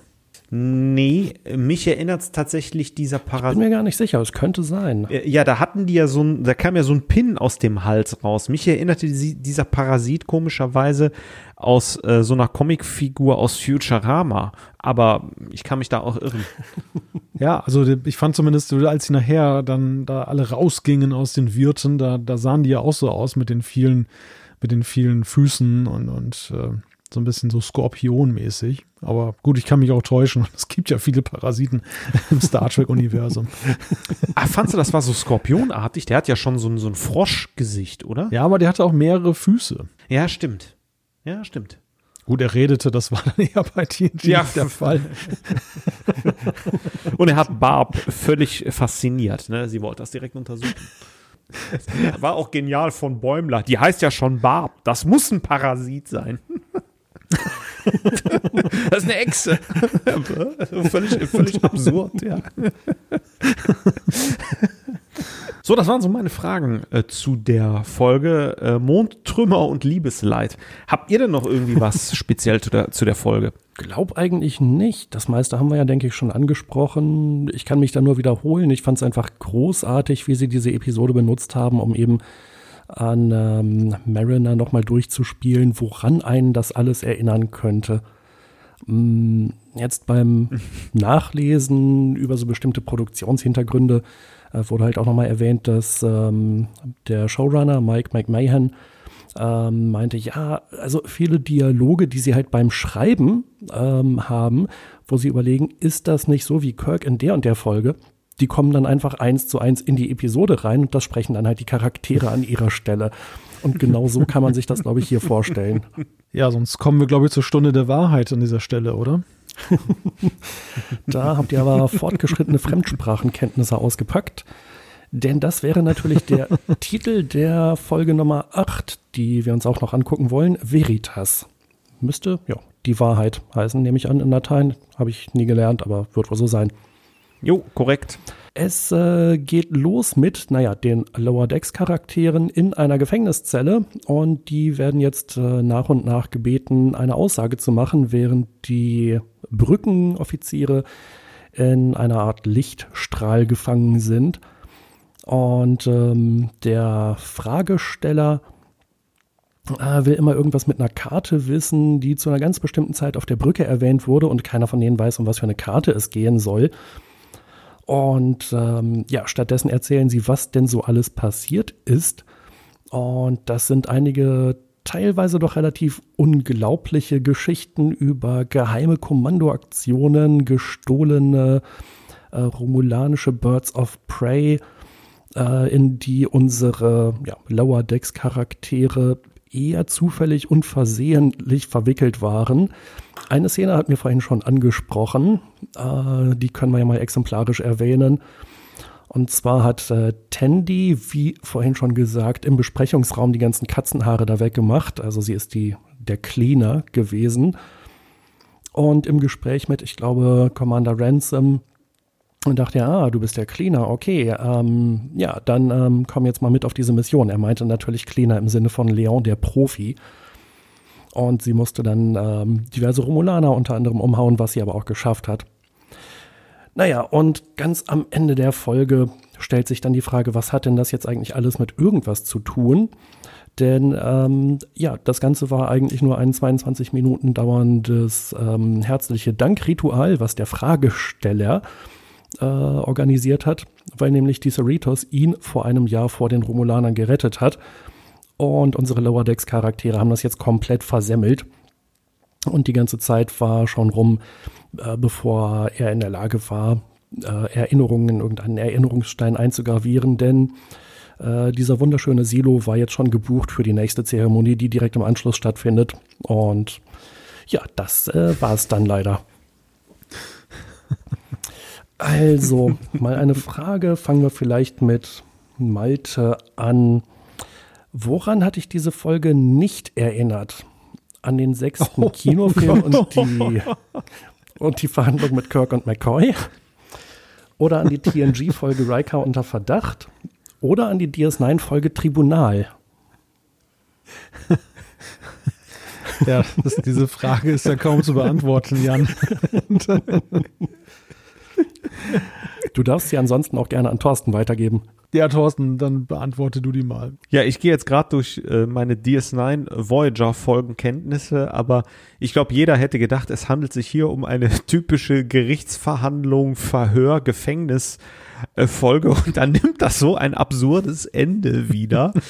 ähm, äh, ja, ich, ich fand besonders schön, dass auch die Lower Decks auch hier wieder, das macht die Serie auch eigentlich gar nicht wissen, was so wirklich abgeht, äh, gerade und dann ihre Sachen zusammenpuzzeln. Hier in dieser Folge aber auch tatsächlich immer ihre Rolle äh, mit der Brückencrew haben. Also wirklich äh, toll. Aber ja, ich habe bis zum Twist, da habe ich sehr herzhaft gelacht, aber ich dachte, wie kommen die da jetzt raus aus dieser klingonisch anmutenden Gerichtsverhandlung, inklusive mit dem Typ, der da klopft, mit dem Stein und so, ne? Also. Ja, diese Folge ist so ein bisschen ein schönes Beispiel für das, was wir gerade hatten, wo eben man am Ende schnell zu einem Ergebnis kommen muss, aber das eben ja auch Teil der, der Komik ist. Also, dass dann diese, diese Auflösung so völlig absurd ist, dass es hier halt kein Kunstgriff, um zum Ende zu kommen, sondern das ist eigentlich der, der Gag dieser ganzen Folge. Und das finde ich halt auch so, so schön, so ein, so ein typisches Problem, in Anführungszeichen, von Star Trek, was man hier aufnimmt, bis hin zu, dass, dass dieser Claire dann ja eben dann nur für 22 Minuten diese Eventhalle gebucht hat, also genau die Länge der Lower Decks Folge ungefähr. Sensationell. Ja, also, genau, dieses Spiel mit der Erwartungshaltung, das fand ich äh, in der Folge ausgesprochen gelungen. Äh, mir ging es natürlich genauso wie euch. Also es erinnert an diverse Star Trek-Folgen und ja, wie kommen sie aus der Nummer raus? Aber nee, das war alles nur ein Missverständnis. Ähm, einfach wunderbar geschildert. Ja, wobei es gibt ja sogar noch Einläufe der äh, Brückencrew an die an die Lower Decks. Ne? Das ist ja tatsächlich das Witzige, äh, dass sie sagen, ja, äh, das sind ja andere Spezies, da reißt euch doch mal zusammen. Also das gibt ja sogar noch dann einen auf die Mappe. Also das war ja sehr schön zu sehen. Ja, natürlich ähm, gab es dann zwischendurch auch ja noch so Missverständnisse. Ähm, zu Anfang wurde geschildert, dass äh, Mariner und Bäumler äh, gar nicht so ganz äh, auf dem Laufenden waren, als sie da auf die Brücke gekommen sind. Und äh, Bäumler wurde gleich gefragt, was sie denn machen sollten. Er meinte, äh, äh, äh Ausweichmanöver 88? Was, bist du verrückt? Das kannst du doch nicht vorschlagen. Und äh, ging dann irgendwie weiter, dass ähm, Beckett gesagt wurde, okay, dann ähm, äh, sende ihnen einen Gruß. Alles klar, ich feuere die Phaser. Was? Du solltest eine Einladung zum Essen schicken. Und da machen sie ja eigentlich ähm, äh, ein großes Fass draus, äh, dass eben die Lower Decks oftmals nicht im Bilde sind, was denn sonst so passiert. Und äh, finden ja am Ende dann auch noch im Gespräch eben mit der, der eigentlichen Brückencrew naja, noch so ein bisschen zueinander und sagen, naja, also wenn wir ein bisschen mehr im Bilde wären, dann könnten wir auch bessere Entscheidungen treffen. hm, ja, okay, ist schon wahr. Und äh, ja, also was war denn da jetzt los? Ja, das ist Geheimsache. Äh, die, die Serie spielt da auch mit sich selber natürlich auch noch. Ja, was ich auch schön finde jetzt im Vergleich zur ähm, vorherigen Folge, die wir besprochen haben, da hatten wir den Aspekt mit ähm, diesem Parasiten und dass ja eigentlich jeder Star Trek-Fan so mit äh, oder Interessierte so mit seinem Vorwissen eben weiß, okay, da, das könnte ein Parasit sein, irgendwie sowas, das, das könnte irgendwie so, so eine Sache sein, das haben wir schon mal irgendwie gesehen und dass ja dann auch die Figuren dann eben diese, diese Haltung verkörpern. Und hier haben wir genau das umgekehrte Prinzip und wieder sind wir eins mit den Figuren. Hier ist es so, wir, wir meinen zu wissen über die Strecke der, der Folge, dass wir uns in einer Situation befinden, die erinnert an diese Folge, die erinnert an diese Folge. Das ist also ein Tribunal, eindeutig. Und diese Überzeugung, die auf der einen Seite bei den Rekruten ist, ist bei uns als Zuschauer ja auch. Also wir gehen gemeinsam durch diese Sache erneut. Also wieder steht der, der, stehen die vier für, für die Zuschauer und äh, nur in umgekehrter Weise. Und damit überrascht die, diese Folge dann ja auch äh, ein paar Folgen später. Aber jetzt meine Frage an euch. Ist das so ein Schema in dieser Serie, das auf Dauer alt wird? Dass ähm, eben auch mit den Erwartungen der Zuschauer gespielt wird, um sie dann letzten Endes praktisch sehr humorvoll ins Gegenteil zu verkehren? Hm, ich will jetzt noch nicht auf die zweite Staffel vorgreifen, also bleiben wir mal in der ersten Staffel. In dieser Folge war das ja sehr extrem. Äh, seid ihr schon an den Punkt gekommen in der ersten Staffel, wo ihr dann irgendwann fandet, also ja, nee, kommt jetzt nicht schon wieder so ein Twist ganz in der letzten Sekunde? Äh, oder ist das zumindest bis jetzt noch äh, für euch auch eine, einfach ein schöner äh, Twist und eine interessante Herangehensweise? Ja, es ist ja so ein klassisches Problem, dass, dass wir hier natürlich auch erleben bei dieser Serie, dass äh, diese Verläufe natürlich nur ein einziges Mal funktionieren, weil wir jetzt kennen wir den Gag und äh, wenn wir ein zweites Mal diese Folge sehen, dann wird sie schon ein deutliches Stück entzauberter sein dann als dann beim ersten Mal. Gut, wir haben noch die Details, die uns begeistern, aber der große Plot ist, und das war ja auch bei vielen TNG-Folgen so, wenn man sie einmal gesehen hat und wusste, wie es endet, dass das nahm dann natürlich so ein bisschen diesen, diesen Reiz, dieses, dieses äh, Erstkontakterlebnis dann. ich, ich, ich weiß es nicht, wie das bei dieser Serie ist. Ich glaube einfach erstmal ähm, neutral gesagt, dass die, dass die ähm, Herausforderung für die Autoren halt immer größer wird. Eben genau das zu vermeiden, was du gerade skizziert hast, Jan. Also das, ja, sie können nicht die gleiche Nummer immer wieder fahren und es ist ja auch so, dass das Problem sich auch so ein bisschen mit, die, mit, mit Blick auf die Brückencharaktere, die ja viel eindimensionaler sind, so als die, die, die vier jetzt, ähm, wo man natürlich auch dann auf der einen Seite manches dann halt immer wieder lustig findet, zum Beispiel dieser bajoranische Sicherheitsoffizier, der dann halt so der, der Hitzkopf ist und man, man sieht ja immer gerne, wenn er da so, so ein bisschen Worf-mäßig dann gerne mal die Phase abfeuert.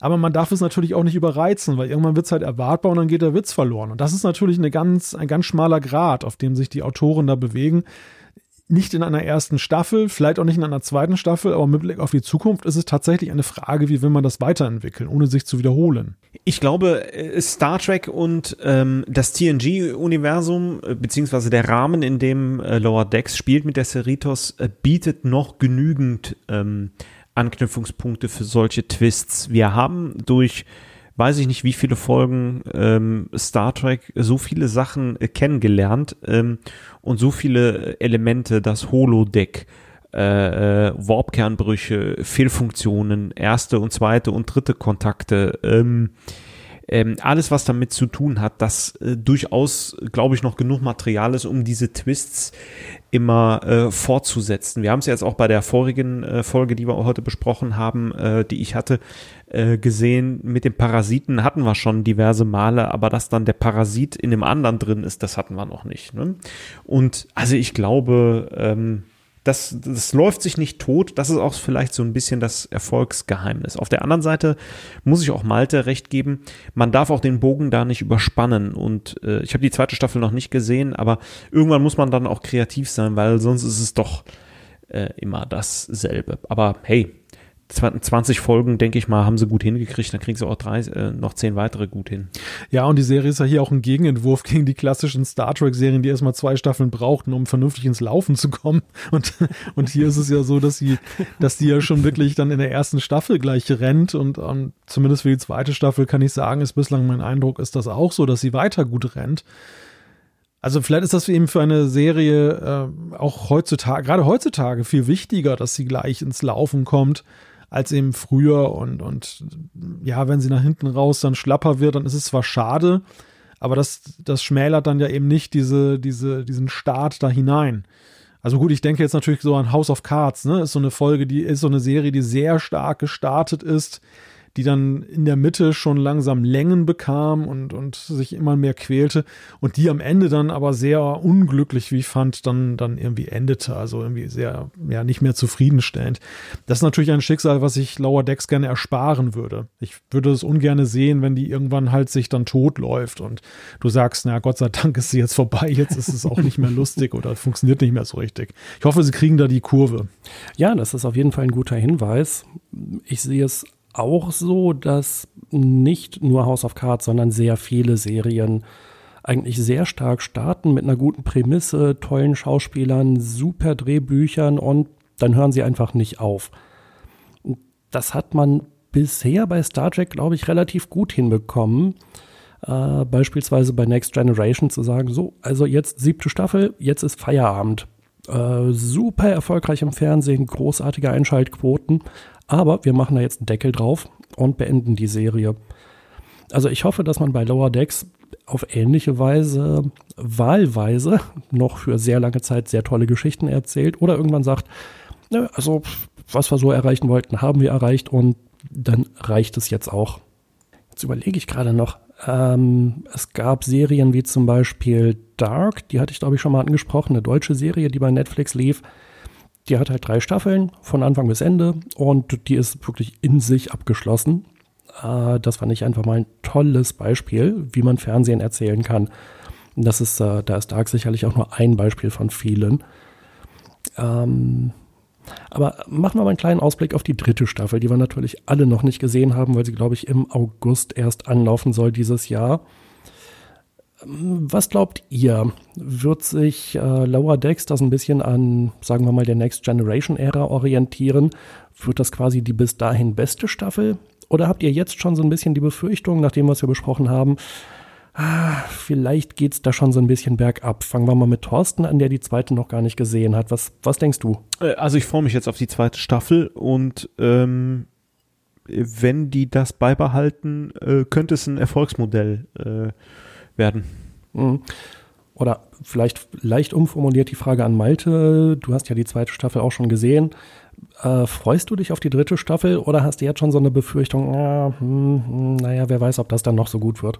Nein, ich freue mich definitiv auf die dritte Staffel. Also ich habe bislang nicht den Eindruck, dass die Serie jetzt erkennbar Ermüdungserscheinungen zeigt, sondern ich habe eher den Eindruck, dass sie noch eher mutiger wird in den Formaten, die sie wählt und, und äh, wie sie jetzt versucht, eben auch ein, wie die Autoren versuchen, einen, einen Weg zu finden, dann eben, dass es nicht langweilig wird. Ich könnte mir sogar vorstellen, dass sie dass so in der dritten Staffel sogar da auch wieder vieles aufgreifen, was wir aus Star Trek kennen an Weiterentwicklung. Wir haben ja nun in den Star Trek-Serien oftmals so in der dritten, vierten Staffel große Brüche gesehen, dass man dann ähm, nach äh, manchmal schwierigen Starts oder dann, äh, wo man dann erkannt hat, oh, damit können wir erfolgreich sein, dann plötzlich so eine Wende hatte.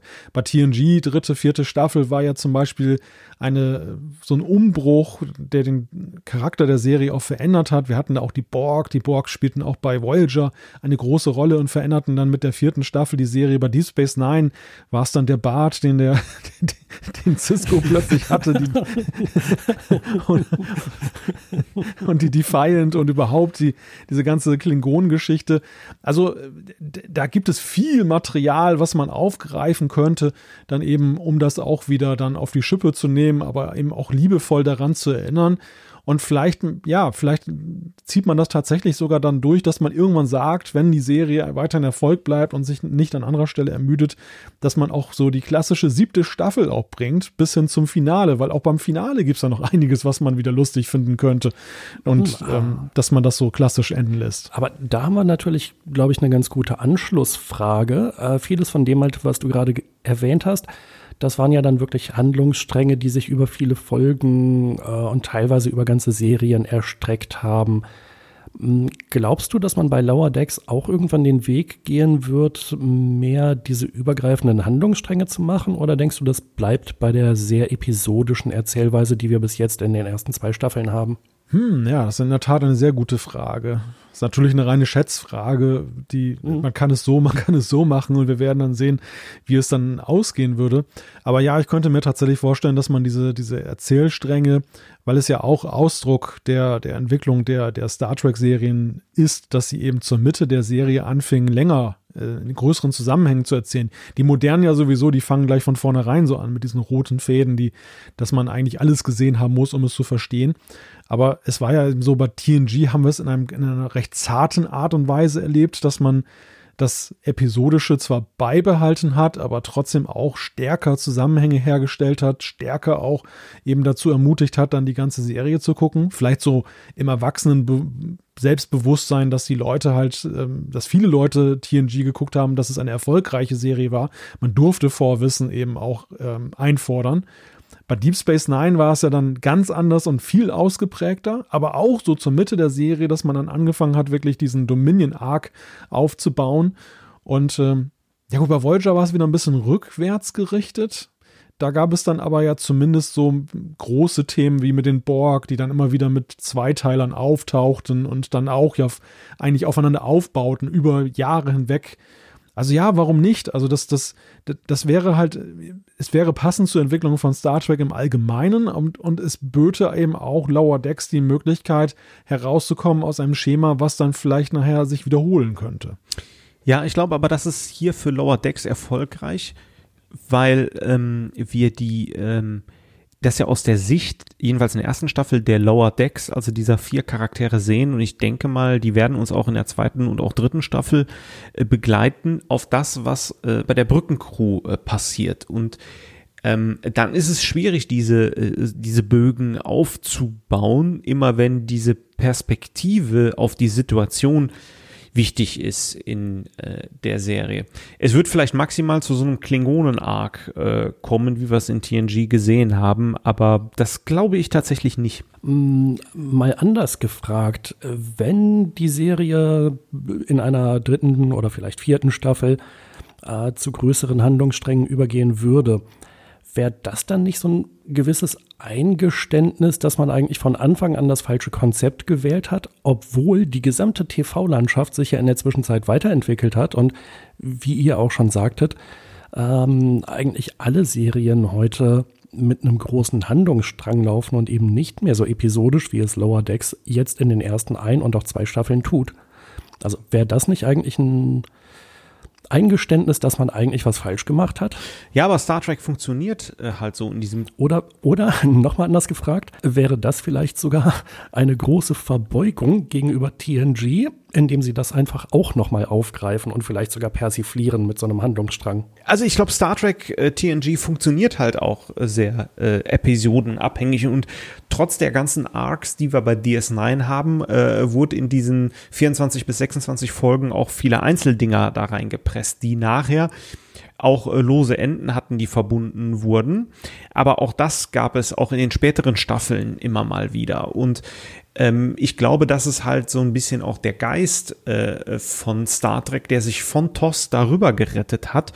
Und das macht es tatsächlich dann auch, und das ist jetzt Segen und Fluch zugleich, ne, auch manchmal so ein bisschen unerfolgreicher. Ähm, äh, bei den, vielleicht bei den anderen äh, Serien, weil sie dann, was wir ja heute hatten, erste Staffel Discovery, erste Staffel Picard, dann wären sie am Ende nicht fertig halt, weil sie sich zu viel Zeit nehmen. Und, und dieser Gefahr begegnet man jetzt bei Lower Decks äh, nicht. Also ich finde nicht, dass das ein Eingeständnis wäre, dass man einen Fehler gemacht hat, wenn man jetzt äh, das wechselt, sondern es äh, würde ja eher für Spielfreude stehen, für eben auch das äh, Aufgreifen verschiedener Aspekte einfach auch von Star Trek. Dass wir, wir sind jetzt sehr TNG-lastig gestartet Und äh, warum soll sich diese warum soll sich diese Serie nicht ein wenig in die Richtung entwickeln, äh, dass sie eben auch die anderen Serien dann irgendwo widerspiegelt oder sich da weiterentwickelt? Sie sind ja eben auch ziemlich grenzenlos unterwegs. Wir haben es ganz am Anfang festgestellt. Sie, sie machen nicht halt vor Spezies, die wir eher aus TOS kennen. Ähm, sie, sie nehmen auch Themen auf, die wir aus den Subserien kennen. Also diese Serie brilliert ja auch eben durch ihre durch ihr Darüberstehen. Das, das, das Problem der TNG-Ära war ja, dass sie eben ja wirklich chronologisch aufgebaut wurde. TNG konnte keine Bezüge zu Voyager oder DS9 herstellen, weil schlichtweg noch nicht erfundene Serien waren. Zumindest dann teilweise überlappten sie sich, aber es, es gab dann eben nicht dieses, man konnte nicht in die Zukunft gucken. Jetzt, jetzt geht man in die TNG-Ära zurück und ist ja im Wissen darum, dass es da, da draußen eine Voyager gibt, Deep Space Nine und all diese Dinge.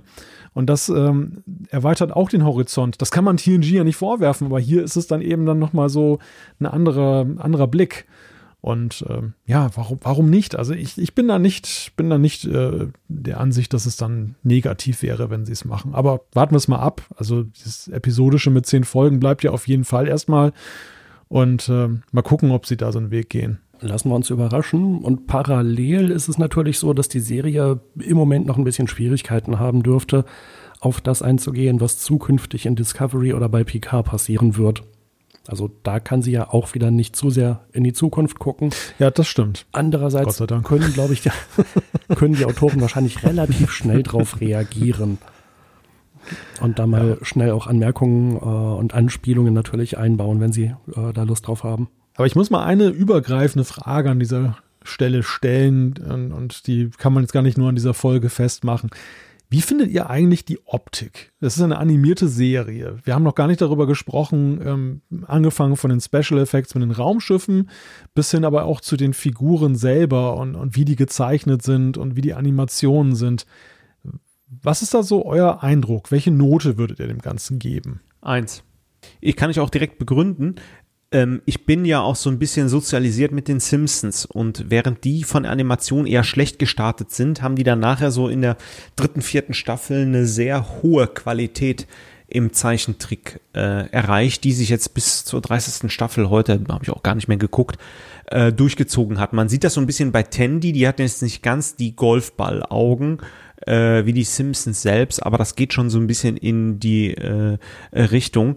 Und ähm, äh, das ist schön, dieses 2D, ähm, äh, sehr farbenfrohe, kontraststarke äh, zu sehen.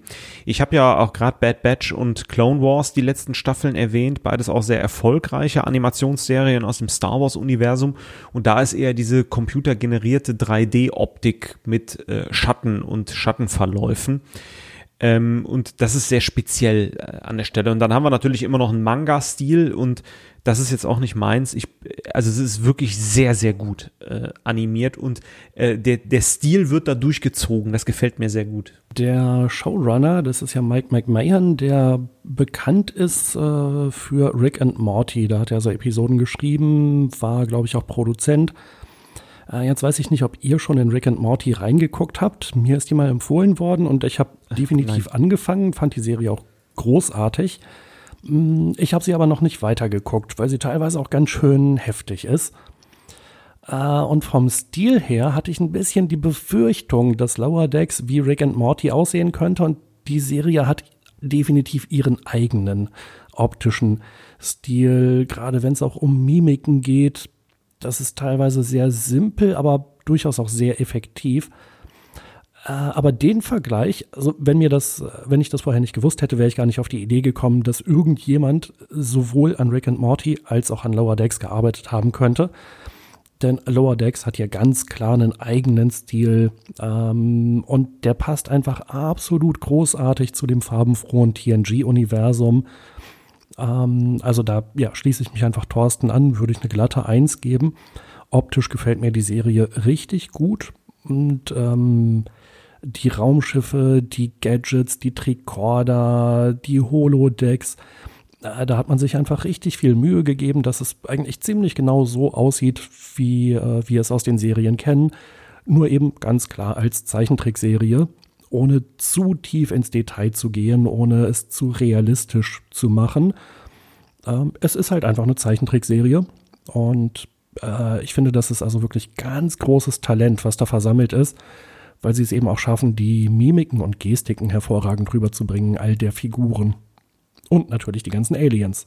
Also ihr zwingt mich ja geradezu dazu, dass ich jetzt so ein bisschen in Opposition gehe zu euch, aber es, es, Ja, aber es fällt wirklich, ja, es fällt wirklich schwer und es keineswegs kann ich jetzt sagen, dass, dass mich das nicht irgendwie begeistert. Ich finde tatsächlich die Optik ist auch sehr gut gelungen. Ich würde halt äh, lediglich in einigen Details sagen, okay, dann dann ist es eher mal zwei plus, aber auch nur zeitweise.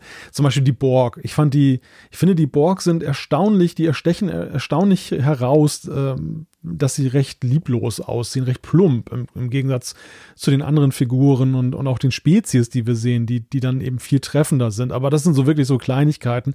Ansonsten finde ich auch, ist es tatsächlich im Einserbereich. Also die Optik gefällt, sie ist äh, extrem gut wiedererkennbar. Sie muss ja eben auch einen hohen Anspruch erfüllen an Optik, den man ja hat, aufgrund eben dieser Serien. Also es ist ja was anderes, ob eine Animationsserie für sich selber steht oder ob sie eben etwas aufnimmt und ja da auch in der Optik ähm, ja die Hommage ist und und das das ist schon eine Herausforderung. Das geht ja bis hin zu so kleinen Details, dass zum Beispiel Dr. Tiana dann auch diese klassische Dr. Beverly Crusher Strickjacke trägt dann als Schiffsdoktor. Die sonst ihresgleichen sucht. Oder bei Ranson zum Beispiel sein komischer Drei-Tage-Bart, der natürlich so ein wenig dann eben auch an Riker erinnert und ja, wenn man auf solche Details achtet oder der, der Lieutenant Shax dann als äh, Sicherheitsoffizier, der natürlich, man hat jetzt keinen Klingonen gewählt als Sicherheitsoffizier, weil es wäre zu sehr eben dann mit der, mit dem Zaunfall gewesen, aber trotzdem erinnert er natürlich durch sein grimmiges, sein, durch seinen grimmigen Blick und durch die ganze Statur ja doch ein Stück weit an Worf. Also, und das hat man in der Optik halt auch alles sehr schön dann äh, aufgegriffen bis hin eben zu den Hauptcharakteren, die dann eben ja auch durch so ja, die, die, die Elemente ihres Charakters finden sich halt auch in der Optik wieder. Ich glaube auch Shax hat äh, mit Nerys mit bloßen Händen Cardassianer auseinandergerupft. Ja. Also für einen Bajorana, finde ich, ist er schon sehr heftig drauf. Mm, Seine Statur hat mich immer ein bisschen an Shakar erinnert. Äh, seine Art vielleicht ein bisschen weniger, weil Shakar war ja dann, als wir ihn kennengelernt haben, eher so der, hey, lasst uns mal Frieden machen. Ich muss ja mal schmunzeln über dieses Horn der, der Wahrheit, in das sie da reinsprechen müssen bei, bei dieser Anhörung. Ja. ähm, aber Optik, von der Optik können wir natürlich mal auf die, ähm, auf die Sprache kommen, auf die Vertonung der Figuren. Äh, ihr habt es wahrscheinlich beide in Deutsch gesehen, ne? Ja, ja. Wie ist die deutsche Fassung? Wie gefallen euch die Sprecher? Und ähm, wie ist es mit den Charakteren, die wir schon kennen? Sind da bekannte Synchronsprecher wieder zurückgekommen? Ja, ja, das ist das Tolle daran. Also zum Beispiel Riker wird von Detlef Bierstedt augenscheinlich gesprochen. Das ist die Großartig. Riker-Stimme. Und das ist natürlich eine in, in der deutschen Synchro großartige Verneigung dann vor, vor der Serie und, und vor der Wiedererkennbarkeit. Q, weiß ich nicht, Q glaube ich nicht. Nein. Q hatte eine andere Stimme. Aber ich Q weiß gar nicht. nicht. Es ist natürlich auch die Frage, ob die, die Synchronsprecher noch zur Verfügung stehen teilweise. Mhm. Ja, das ist es halt. Also ich meine, Q wurde ja erstmalig synchronisiert vor äh, ziemlich genau 32 Jahren. Und, ähm, oder vielleicht sogar noch länger her, ne? 87, ich weiß gar nicht, wann es beim ZDF das erste Mal lief. Ich habe irgendwie so 1990 im Kopf. Ähm, Ah, 1990 ne? erst. Genau. So, also doch 32 Jahre. Und man, man weiß es ja nicht, ob die noch überhaupt verfügbar sind. Ähm, die, äh, die Sprecher, das wäre jetzt auch für Picard interessant. Spoiler-Alarm, also im Trailer taucht ja Q auf. Ähm, Würde mich mal interessieren. Aber bei, gerade bei Riker hat es mich gefreut, dass er auch den echten Riker genommen hat. Und Troy ist, glaube ich, auch die richtige Synchronsprecherin. Also bevor ihr schreibt, ich habe gerade mal nachgeguckt, es ist tatsächlich so, wie ich es befürchtet habe, dass der Sprecher von Q zwischen TNG und Voyager leider nicht mehr unter uns weilt. Deshalb Oh. konnte man seine Stimme dann jetzt nicht nehmen. Es gab noch eine andere Stimme in der äh, Videosynchronisation. Es gab ja damals VHS-Kassetten dann, ja, wo TNG wurde auch auf von CIC, ihr erinnert euch vielleicht. Da gab es tatsächlich einen anderen Sprecher von Q, aber das wäre jetzt ja auch Quatsch gewesen, den zu engagieren, vorausgesetzt er lebt überhaupt noch, ähm, weil das ja den wenigsten zugänglich war. Also die klassische Stimme, das war Hans-Werner Bussinger und der ist leider 2009, glaube ich, gestorben, wenn ich das gerade richtig gesehen habe. Mhm. Krass, so lange Ja. schon her. Ja. Ja, das ist natürlich so, das ist natürlich die Krux, ne? Also wenn man so eine Anführungszeichen alte Serie aufgreift und dann äh, originalgetreu die Stimmen haben will, könnte übrigens auch, äh, ja, auch in, in, den USA ja teilweise, mal gut, man wird es wahrscheinlich steuern, dass man eben Charaktere, deren äh, Darsteller nicht mehr leben, dann nicht mehr reinnimmt. Aber es könnte, es ist hart an der Grenze, ne? Ja, so ein Auftritt von Scotty oder, oder Spock wäre jetzt etwas überraschend. Ja. oder auch äh, Dr. McCoy. Aber im Gegenzug, ja, äh, dass halt Figuren wie Q auftauchen oder Riker, das ist natürlich toll. Und ja, freut mich auf jeden Fall, dass die deutschen Sprecher so weit verfügbar, äh, die Bekannten da auch wieder zurückgekommen sind. Aber wie ist es mit den ganzen anderen Charakteren? Die sind ja nun komplett neu. Da ist man ja völlig frei in der Besetzung. Wie haben die euch gefallen? Ich sag mal, kann ich klagen. Also wir sind ja, was die Synchro angeht, ja durch viele Täler der Tränen gegangen, äh, gerade in Anfangszeiten von Star Trek. Und man muss sagen, ähm, man, man hätte ja jetzt hier geneigt sein können, eben weil es ja auch jetzt vielleicht nicht die Kassenschlager-Serie unbedingt wird, dass man jetzt ausgerechnet bei Lower Decks dann halt auf die Sparbremse tritt und dann eben auch nicht so gute Dialogbücher dann verfassen lässt und die Sprecher nicht unbedingt so passend sind. Aber ich habe tatsächlich mal, mal reingeschaltet in, in die Originalstimmen und ich finde, man hat sich bei der Auswahl schon Mühe gegeben, eben einen Klang zu finden, der dem Original entspricht und eigentlich ganz gut passt und gleichzeitig auch die Dialogbücher. Ich habe jetzt nicht irgendwelche Stellen erlebt, so wo ich im Deutschen dachte, hm, willst du das Original lieber mal angucken und anhören, was sie da sagen? Äh, das kann ja eigentlich nicht wahr sein. Diese Momente hatte ich nicht. Also da da hätte man natürlich im Sinne der, der Hommage an frühere Zeiten natürlich auch unsinnige Synchros bauen können, ohne, und man hätte noch gedacht, oh, das haben die absichtlich gemacht. Aber solche, nein, man hat darauf verzichtet. Solche Schenkelklopfer wie zur Tostzeit einzubauen, wird ein bisschen schwierig, weil die Schenkelklopfer ja schon im Originalskript drinstehen. Ja, aber TNG, ich denke an, an Mission Farpoint, da wo irgendwie Captain Picard anordnet, brocken sie eine Nachricht an alle Decks irgendwie. Das, das sind so Dialogstellen, die mir in Erinnerung geblieben sind. Oh, die habe ich zum Glück vergessen. Ich zitiere mal Captain Kirk. Äh, Scotty, bring sie auf der Rutschbahn runter.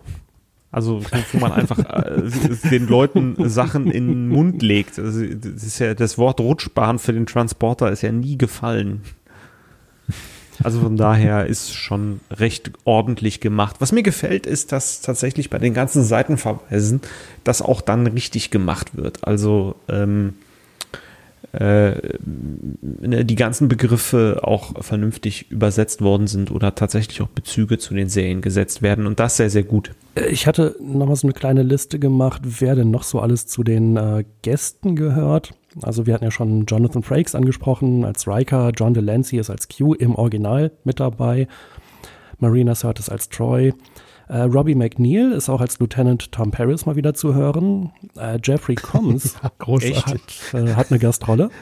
It, it, taucht er in der ersten Staffel auf? Zweite, zweite. Es kann, kann sein, dass ich da auf hey, die nicht spoilern. Hm. Ah, das tut mir leid. Ich es ist nichts verraten damit, sondern es ist eher ein, macht eher Geschmack auf die Folge. Schau sie dir bitte an. Ah, okay, gut. ja. Äh, Jeffrey Combs, der ja schon diverse Rollen gespielt hat und der sich ganz damals schon als Commander Riker beworben hat, der ist äh, auch wieder als Sprecher dabei. Äh, die Borg Queen hat eine bekannte Schauspielerin als Sprecherin. Und ein Name, wo ich ja besonders schmunzeln musste. Die Borg Queen taucht auf? Ihr sollt doch nicht spoilern. in dieser Serie. Äh, ein Name, wo ich ja echt besonders schmunzeln musste, das war äh, die Schauspielerin Lisha Neff als Captain Sonja Gomez. Ich weiß nicht, ob ihr euch noch dran erinnert, aber Fenrich Gomez hat mal Jordi ihren Rakta Gino über die Uniform gekippt. Ja. Und die ist äh, tatsächlich in der gleichen Folge als Sonja Gomez wieder dabei. Aber jetzt natürlich Captain. Und zwar als Captain. Also da hat man sich halt auch äh, im Original wirklich äh, Mühe gegeben, äh, bestimmte Rollen einfach zu besetzen, wo die Sprecher, Schauspieler verfügbar sind äh, und die da wieder ranzuholen. Also auch an der Stelle finde ich, ist das ein. Hat sie Picard nicht den Rakta Jidu über die Uniform gekippt? Ah, stimmt. Das war Picard, stimmt. ja. ja. Picard ja. war es und Jordi stand daneben und ihm war das noch peinlicher als ihr, glaube ich, ne? Du hast recht. Mhm. Ihr habt recht. Thorsten hat recht. Ja, also fand ich großartig, dass äh, solche Leute zurückkommen. Weißt du auch noch, welche Folge das war? Äh, Ich wollte zwar noch nachgucken, auswendig weiß ich es nicht, aber ich glaube, es war eine ziemlich gute Folge. Ja, das müsste das erste Treffen äh, mit den Borg sein. Das könnte sehr gut sein. Mir fällt gerade der Titel nicht ein, weil äh, das die Folge ta- startet mit äh, Picard geht wohl irgendwo durch und auf einmal ist er im Shuttle mit Q und dann ähm, bringt Q Ah, sie, glaube ja, ich, in den Delta-Quadranten. Okay, das müssen wir natürlich schnell mal googeln. Ja, jetzt kriegen wir doch wieder positive Zuschriften. Sind, sind, hier, sind hier doch Experten am Werk, ne? Für einen Moment blitzte es auf. Die eingerosteten Opas. Qua Qua Qualität setzt sich am Ende hin immer durch. Da wir auch schon Richtung Ende der Folge gehen, können wir halt ja nochmal, wie so schön wie du sagst, aufblitzen lassen. Können wir uns selber nochmal gut finden. Ja, für unsere insgesamt drei Zuhörer, Malte, Jan und Thorsten, passt das dann auch. genau. War wieder klasse abgeliefert, Leute. Ja, ich weiß. Ah, ja. Das müsste Zeitsprung mit Q gewesen sein. Staffel Ach, die erste äh, Begegnung. zwei. Ja, noch die zweite Staffel. Die erste Begegnung mit dem Borg, ja. Ach ja, Und Whoopi Goldberg war damals. hätte ich jetzt später verortet. So Mhm, vom ja, Gefühl das war echt früh. Und Whoopi Goldberg war zu Gast. Ich weiß nicht, ob das erste Mal, aber jedenfalls als Geinen war sie natürlich da. Und in der Folge hat Licia Neff mitgespielt. Genau, Geinen war ja diejenige, die, die ja als einzige wusste, was es mit den Borg da auf sich hat. Ja. Ja, seht ihr mal, also das hatte ich echt nicht mehr auf dem Schirm, dass das diese Folge war, in der Ensign Sonja Gomez aufgetaucht ist. Hätte ich jetzt auch später verortet. Aber äh, coole Verbindung, die du rausgesucht hast.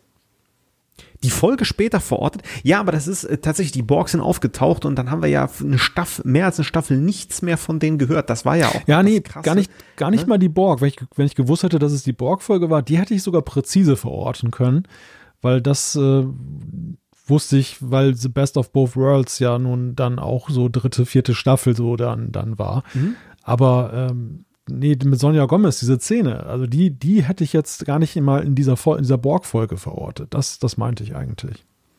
Aber das war so eine Eigenart der TNG, dass Folgen mit so einer, eigentlich mit so einer Lower Decks-Szene angefangen haben, mit Leuten aus den unteren Decks oder mit irgendwelchen äh, ganz kleinen Geschichten, Data malt ein Bild oder irgendwie sowas.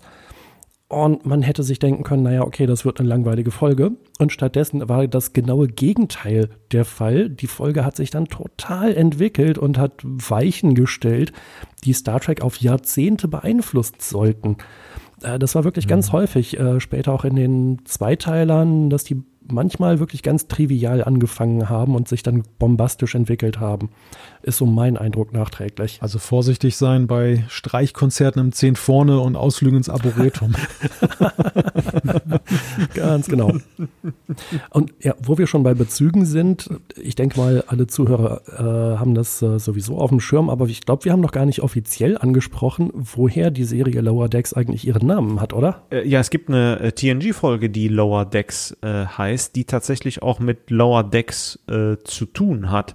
Ich weiß allerdings nicht, ob das der Ursprung ähm, der Folge ist. Ich weiß auch nicht, wann die spielt, aber da haben wir genau, es geht da in der TNG-Folge um eine Beförderung äh, von den vier Ensigns. Mhm. Naja, klar, genau. Also das war, worauf ich anspielte, dass eben die TNG-Folge Lower Decks äh, hieß. Das war in der siebten Staffel, also schon relativ nah am Ende der Serie. Die hätte ich witzigerweise wieder weiter vorne verortet, irgendwo in der fünften Staffel oder so. Ah, ich auch. Ja. Es war wirklich Staffel 7, ich glaube Folge 16. 15 Beförderungen. Ging eben um Fähnriche und äh, so die eher schnöden und langweiligen Aufgaben, die dann aber eingebettet wurden natürlich in die große TNG-Geschichte und äh, ein Fähnrich, eine Bajoranerin, die ist ja dann noch ganz tragisch bei, einem, äh, bei einer Geheimmission ums Leben gekommen, die sich da Hoffnung auf so eine Beförderung gemacht hatte. Äh, das war eine ziemlich großartige Folge. Und ja, das ist eben die Prämisse von der neuen Serie Lower Decks. Es dreht sich eben um diese Leute auf den unteren Decks, die halt nicht die ganze Zeit irgendwie in den ja, oberen Decks mit den schönen Aussichtskacheln äh, ihre Quartiere haben. Inklusive Schalldusche. Richtig. Habt ihr noch etwas weiteres, was wir über die, diese Folge oder über Lower Decks im Allgemeinen noch sagen können. Ich finde, wir haben alles ausführlich und erschöpfend erörtert. Also wird Zeit für ein Streichkonzert im 10 vorne. ja, ich glaube, wir können da langsam mal wieder einen äh, Deckel auf das Fass wieder drauf machen. Äh, was wir natürlich noch erwähnen könnten, sind die Packlet. Die tauchen schon in der ersten Staffel auf, ne? Das äh, fand ich ja wieder so eine großartige Erwähnung. Die Packlet ähm, sind einmal, wenn ich mich richtig erinnere, in TNG aufgetaucht, haben Jordi gefangen genommen und wollten aber eigentlich nur, dass ihnen jemand ihren Warp-Antrieb repariert. Und danach sind die ja nie wieder erwähnt worden. Und in Lower Decks tauchen sie wieder auf und die sind in der Zwischenzeit ganz schön mächtig geworden und klauen und rauben und greifen immer noch alles an, was ihnen vor die Flinte kommt. Das sind inzwischen ziemlich unangenehme Zeitgenossen, weil die halt auch echt richtig mächtig geworden sind da denkt Lower Decks das halt auch einfach mal weiter. Die Konsequenzen davon, dass man irgendwelchen nicht so freundlichen Leuten einfach mal hilft und äh, ja, dann Tschüss sagt, äh, ja, dann begegnet man denen halt äh, 32 Jahre oder 30 Jahre später wieder und die sind in der Zwischenzeit nicht netter geworden. Ja, ist ja auch eigentlich schlau, dass man sich auf der einen Seite wiedererkennbare Spezies sucht und, und dann eben schaut, kann man denen etwas mehr Tiefe geben hat Star Trek ja auch immer wieder in seiner Geschichte gemacht. Also wir, es gibt ja auch äh, Beispiele von Spezies. Denken wir an die Ferengi, die, die ja sehr früh auftauchten in TNG, ähm, eigentlich ja ziemlich blöd daherkamen, so mit ihren Elektropeitschen seiner Zeit. Also man konnte sich ja nun nichts Gutes darunter vorstellen im Weiteren. Und dann sehr zu einer der liebenswertesten Spezies dann ähm, mutiert sind, dann ja im weiteren Verlauf. Natürlich vor allem unter Zuhilfenahme von Deep Space Nine. Die Cardassianer am Ende ja auch auch ähm, in TNG eher so, ja, als ähm, relativ oberflächlicher, kriegerischer Konterpart zu den Bajoranern und dann auch in, in, Deep Space Nine mit Tiefe versehen. Also das, das Muster kennen wir, aber ähm, man sieht, es gibt halt auch noch Potenziale, die, die da zu schöpfen sind. Ja, absolut. Also da gibt es, glaube ich, auch genügend Star Trek-Geschichte, woran sich diese Serie noch bedienen kann um dann noch lustige Geschichten weiterzuerzählen und vielleicht auch Aliens nochmal zurückzubringen oder weiterzuentwickeln, so wie es ja viele andere Serien auch schon gemacht haben. Äh, was mich daran erinnert, ein, ähm, ähm, ähm, oh, wie heißen die denn? Sind das die Tamarianer, die Temarianer sowie Darmok? Da taucht ja auch einer auf in dieser Serie. Auch sehr cool. Hm. ja, stimmt. Vor allem die Ansprache ist dann auch lustig. Also ich habe zusammenfassend gesehen den Eindruck, wir sollten diese Serie weiter gucken und vor allem wir sollten hier im Trackcast auch über diese Serie weiter sprechen. Ja, sehr Dann, gerne. Gerne. Wenn zum Beispiel Thorsten die zweite Staffel gesehen hat. Das ist doch mal eine positiv, ein positives Fazit in einer ja tatsächlich auch außergewöhnlich positiven Besprechung, wenn man jetzt bedenkt, was wir so die letzten Trackcasts dann eben zu besprechen hatten. Ja, die letzten Jahre waren ja eher ja. mau. Sollen wir noch einen ganz kurzen Rundumblick machen, was sonst im Moment so bei Star Trek los ist? Ähm, hätten wir vielleicht sinnvollerweise am Anfang der Folge machen sollen. Aber wir werden ja wahrscheinlich nicht nächste Woche gleich weitermachen mit einem Trackcast über PK oder Discovery. Da ist ja durchaus einiges passiert in letzter Zeit. Äh, wahrscheinlich haben es unsere Hörer ohnehin schon mitbekommen. Äh, Discovery ist ja eigentlich auf Netflix gelaufen und just bevor die neue Staffel anfing, äh, hat man die Serie dann von Netflix runtergenommen und die ist jetzt exklusiv bei Paramount Plus zu sehen, äh, was zu dem Zeitpunkt letztes Jahr in Deutschland noch gar nicht verfügbar war. Und deswegen wurde es dann auch auf einem relativ unbekannten Streaming-Portal namens Pluto TV verfügbar gemacht wo man dann immer freitags, samstags und sonntags abends um neun äh, eine Folge gucken kann. Also wer mal wieder zurück möchte zum linearen TV, das äh, geht jetzt mit Discovery.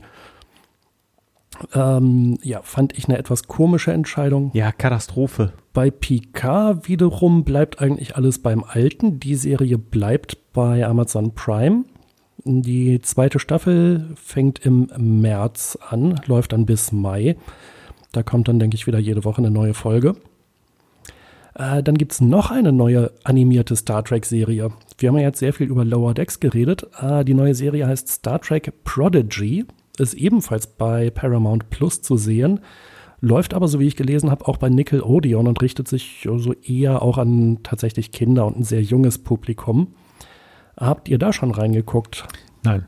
Also ich muss ja gestehen, mich hat ja so ein bisschen Star Trek Müdigkeit ähm, erfasst. Jetzt äh, Lower Decks war ein Glanzlicht, aber ich habe äh, in letzter Zeit sehr viel äh, Marvel äh, geguckt, gerade die neuen Serien und bin im absoluten Star Wars Fieber gerade und haben uns auch bei Netflix ein, zwei andere tolle Serien angeguckt und ähm, ja, das, das hat mir nochmal gezeigt, dass für mich persönlich, ich will das hier keinem madig machen, Picard und Discovery nicht so in die Richtung gegangen sind, äh, dass ich sagen muss, ich freue mich da auf die Serien. Deswegen finde ich schön, dass es Lower Decks gibt ähm, an der Stelle, aber ich muss gestehen, ich werde mir Discovery wahrscheinlich auch durch diese Konstellation nicht angucken und Picard auch, da werde ich auch nicht für brennen, äh, jedenfalls Stand heute äh, nicht.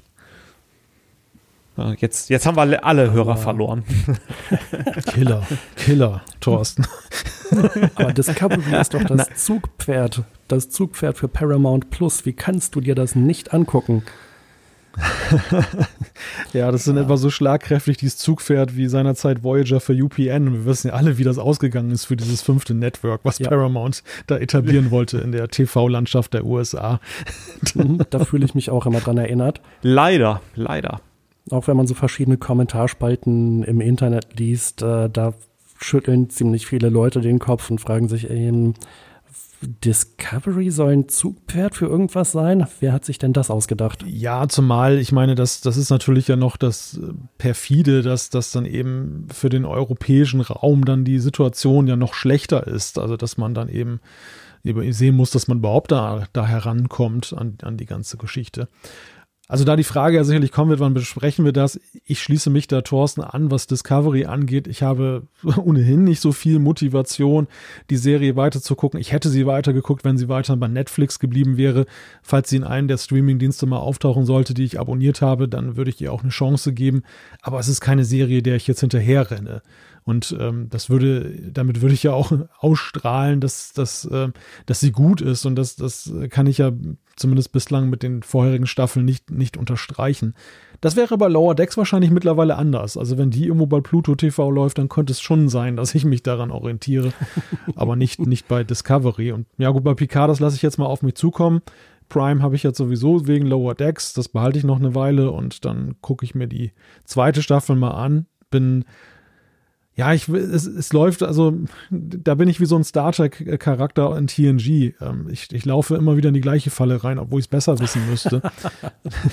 ich, fand, ich, fand den, ich fand den Trailer vor der ersten Staffel eigentlich ziemlich gut und war voll, voller ähm, ja, Hoffnung oder, oder positiver Gefühle und war dann ja so gnadenlos durch diese Staffel enttäuscht. Und äh, der, diesen zweiten Trailer oder diesen Trailer für die zweite Staffel, den finde ich auch wiederum gut der, der hat doch, hat bei mir funktioniert. Aber naja, ich befürchte halt, dass wir da einen ähnlichen Ausgang nehmen. Aber warten wir es mal ab.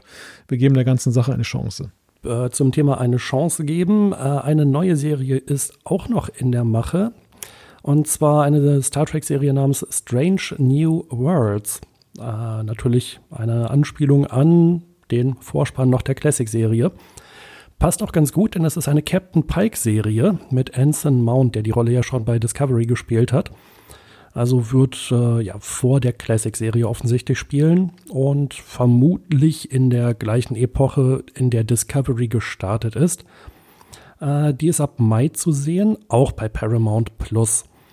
Ähm, ob die auf irgendeinem anderen Streaming-Dienst auch noch vermarktet werden soll, ob die vielleicht auch bei Pluto TV kommt, habe ich bis jetzt noch nichts gehört. Da müssen wir uns wohl überraschen lassen aber noch mehr Star Trek News habe ich auch nicht. Also in Bezug auf diese neue Serie habe ich einen, einen Herrn namens Raphael Zeyer beauftragt, dass er für mich diese Serie anguckt und mir dann berichtet, ob das lohnenswert ist. Und dann werde ich sie entsprechend gucken oder nicht. Das wäre dann eher Proxy TV. Das erinnert mich jetzt an den Vorkoster von Asterix und Cleopatra. und, wenn jetzt, und wenn Jan jetzt noch den singenden Löwen macht, dann haben wir das perfekte Ende dieses Trackcasts Nummer 77 erreicht. Vielleicht hören wir besser vorher auf.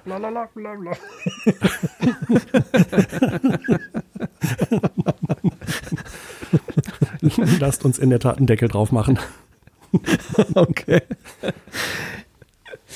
Ja, es hat mich gefreut, liebe Freunde, dass wir diese Folge 77 des Trackcasts aufgenommen haben zu dieser ja auch erfreulichen ersten Staffel der Serie Lower Decks. Es soll, es, ich, zumindest das kann man sagen, es soll nicht das letzte Mal gewesen sein, dass der Trackcast auf Sendung geht, aber mehr versprechen wir nicht. Ne? Ich erinnere an das, an das Intro.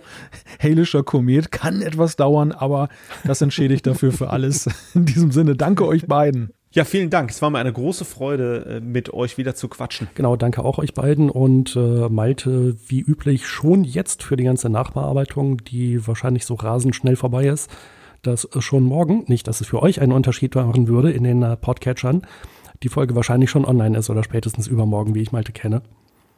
Ja, hat wirklich Spaß gemacht und ich freue mich. Also wir sind uns so oft ins Ich freue mich auf jeden Wir Fall sind schon uns so drauf, oft über ins Staffel Wort 2 zu gefallen. sprechen Hier, diese demnächst. Nachbearbeitung möchte ich nicht machen. Gab schon Schlimmeres. Okay, das lasse ich jetzt drin. Da hat Thorsten aber auch auf seine Chance gewartet. Wir haben es geschafft. Wir haben es geschafft, Jan. Er resigniert jetzt. Ich, wir sind uns, glaube ich, ungefähr 37 Mal ins Wort gefallen mindestens. Ja, ich glaube, da gab es irgendwo so echt so, so ein zwei Sekunden äh, Lag. Das hat es nicht leichter gemacht. Ja, in diesem Sinne. Bis dann, macht's gut. Tschüss. Bis denn. Ciao. Tschüss.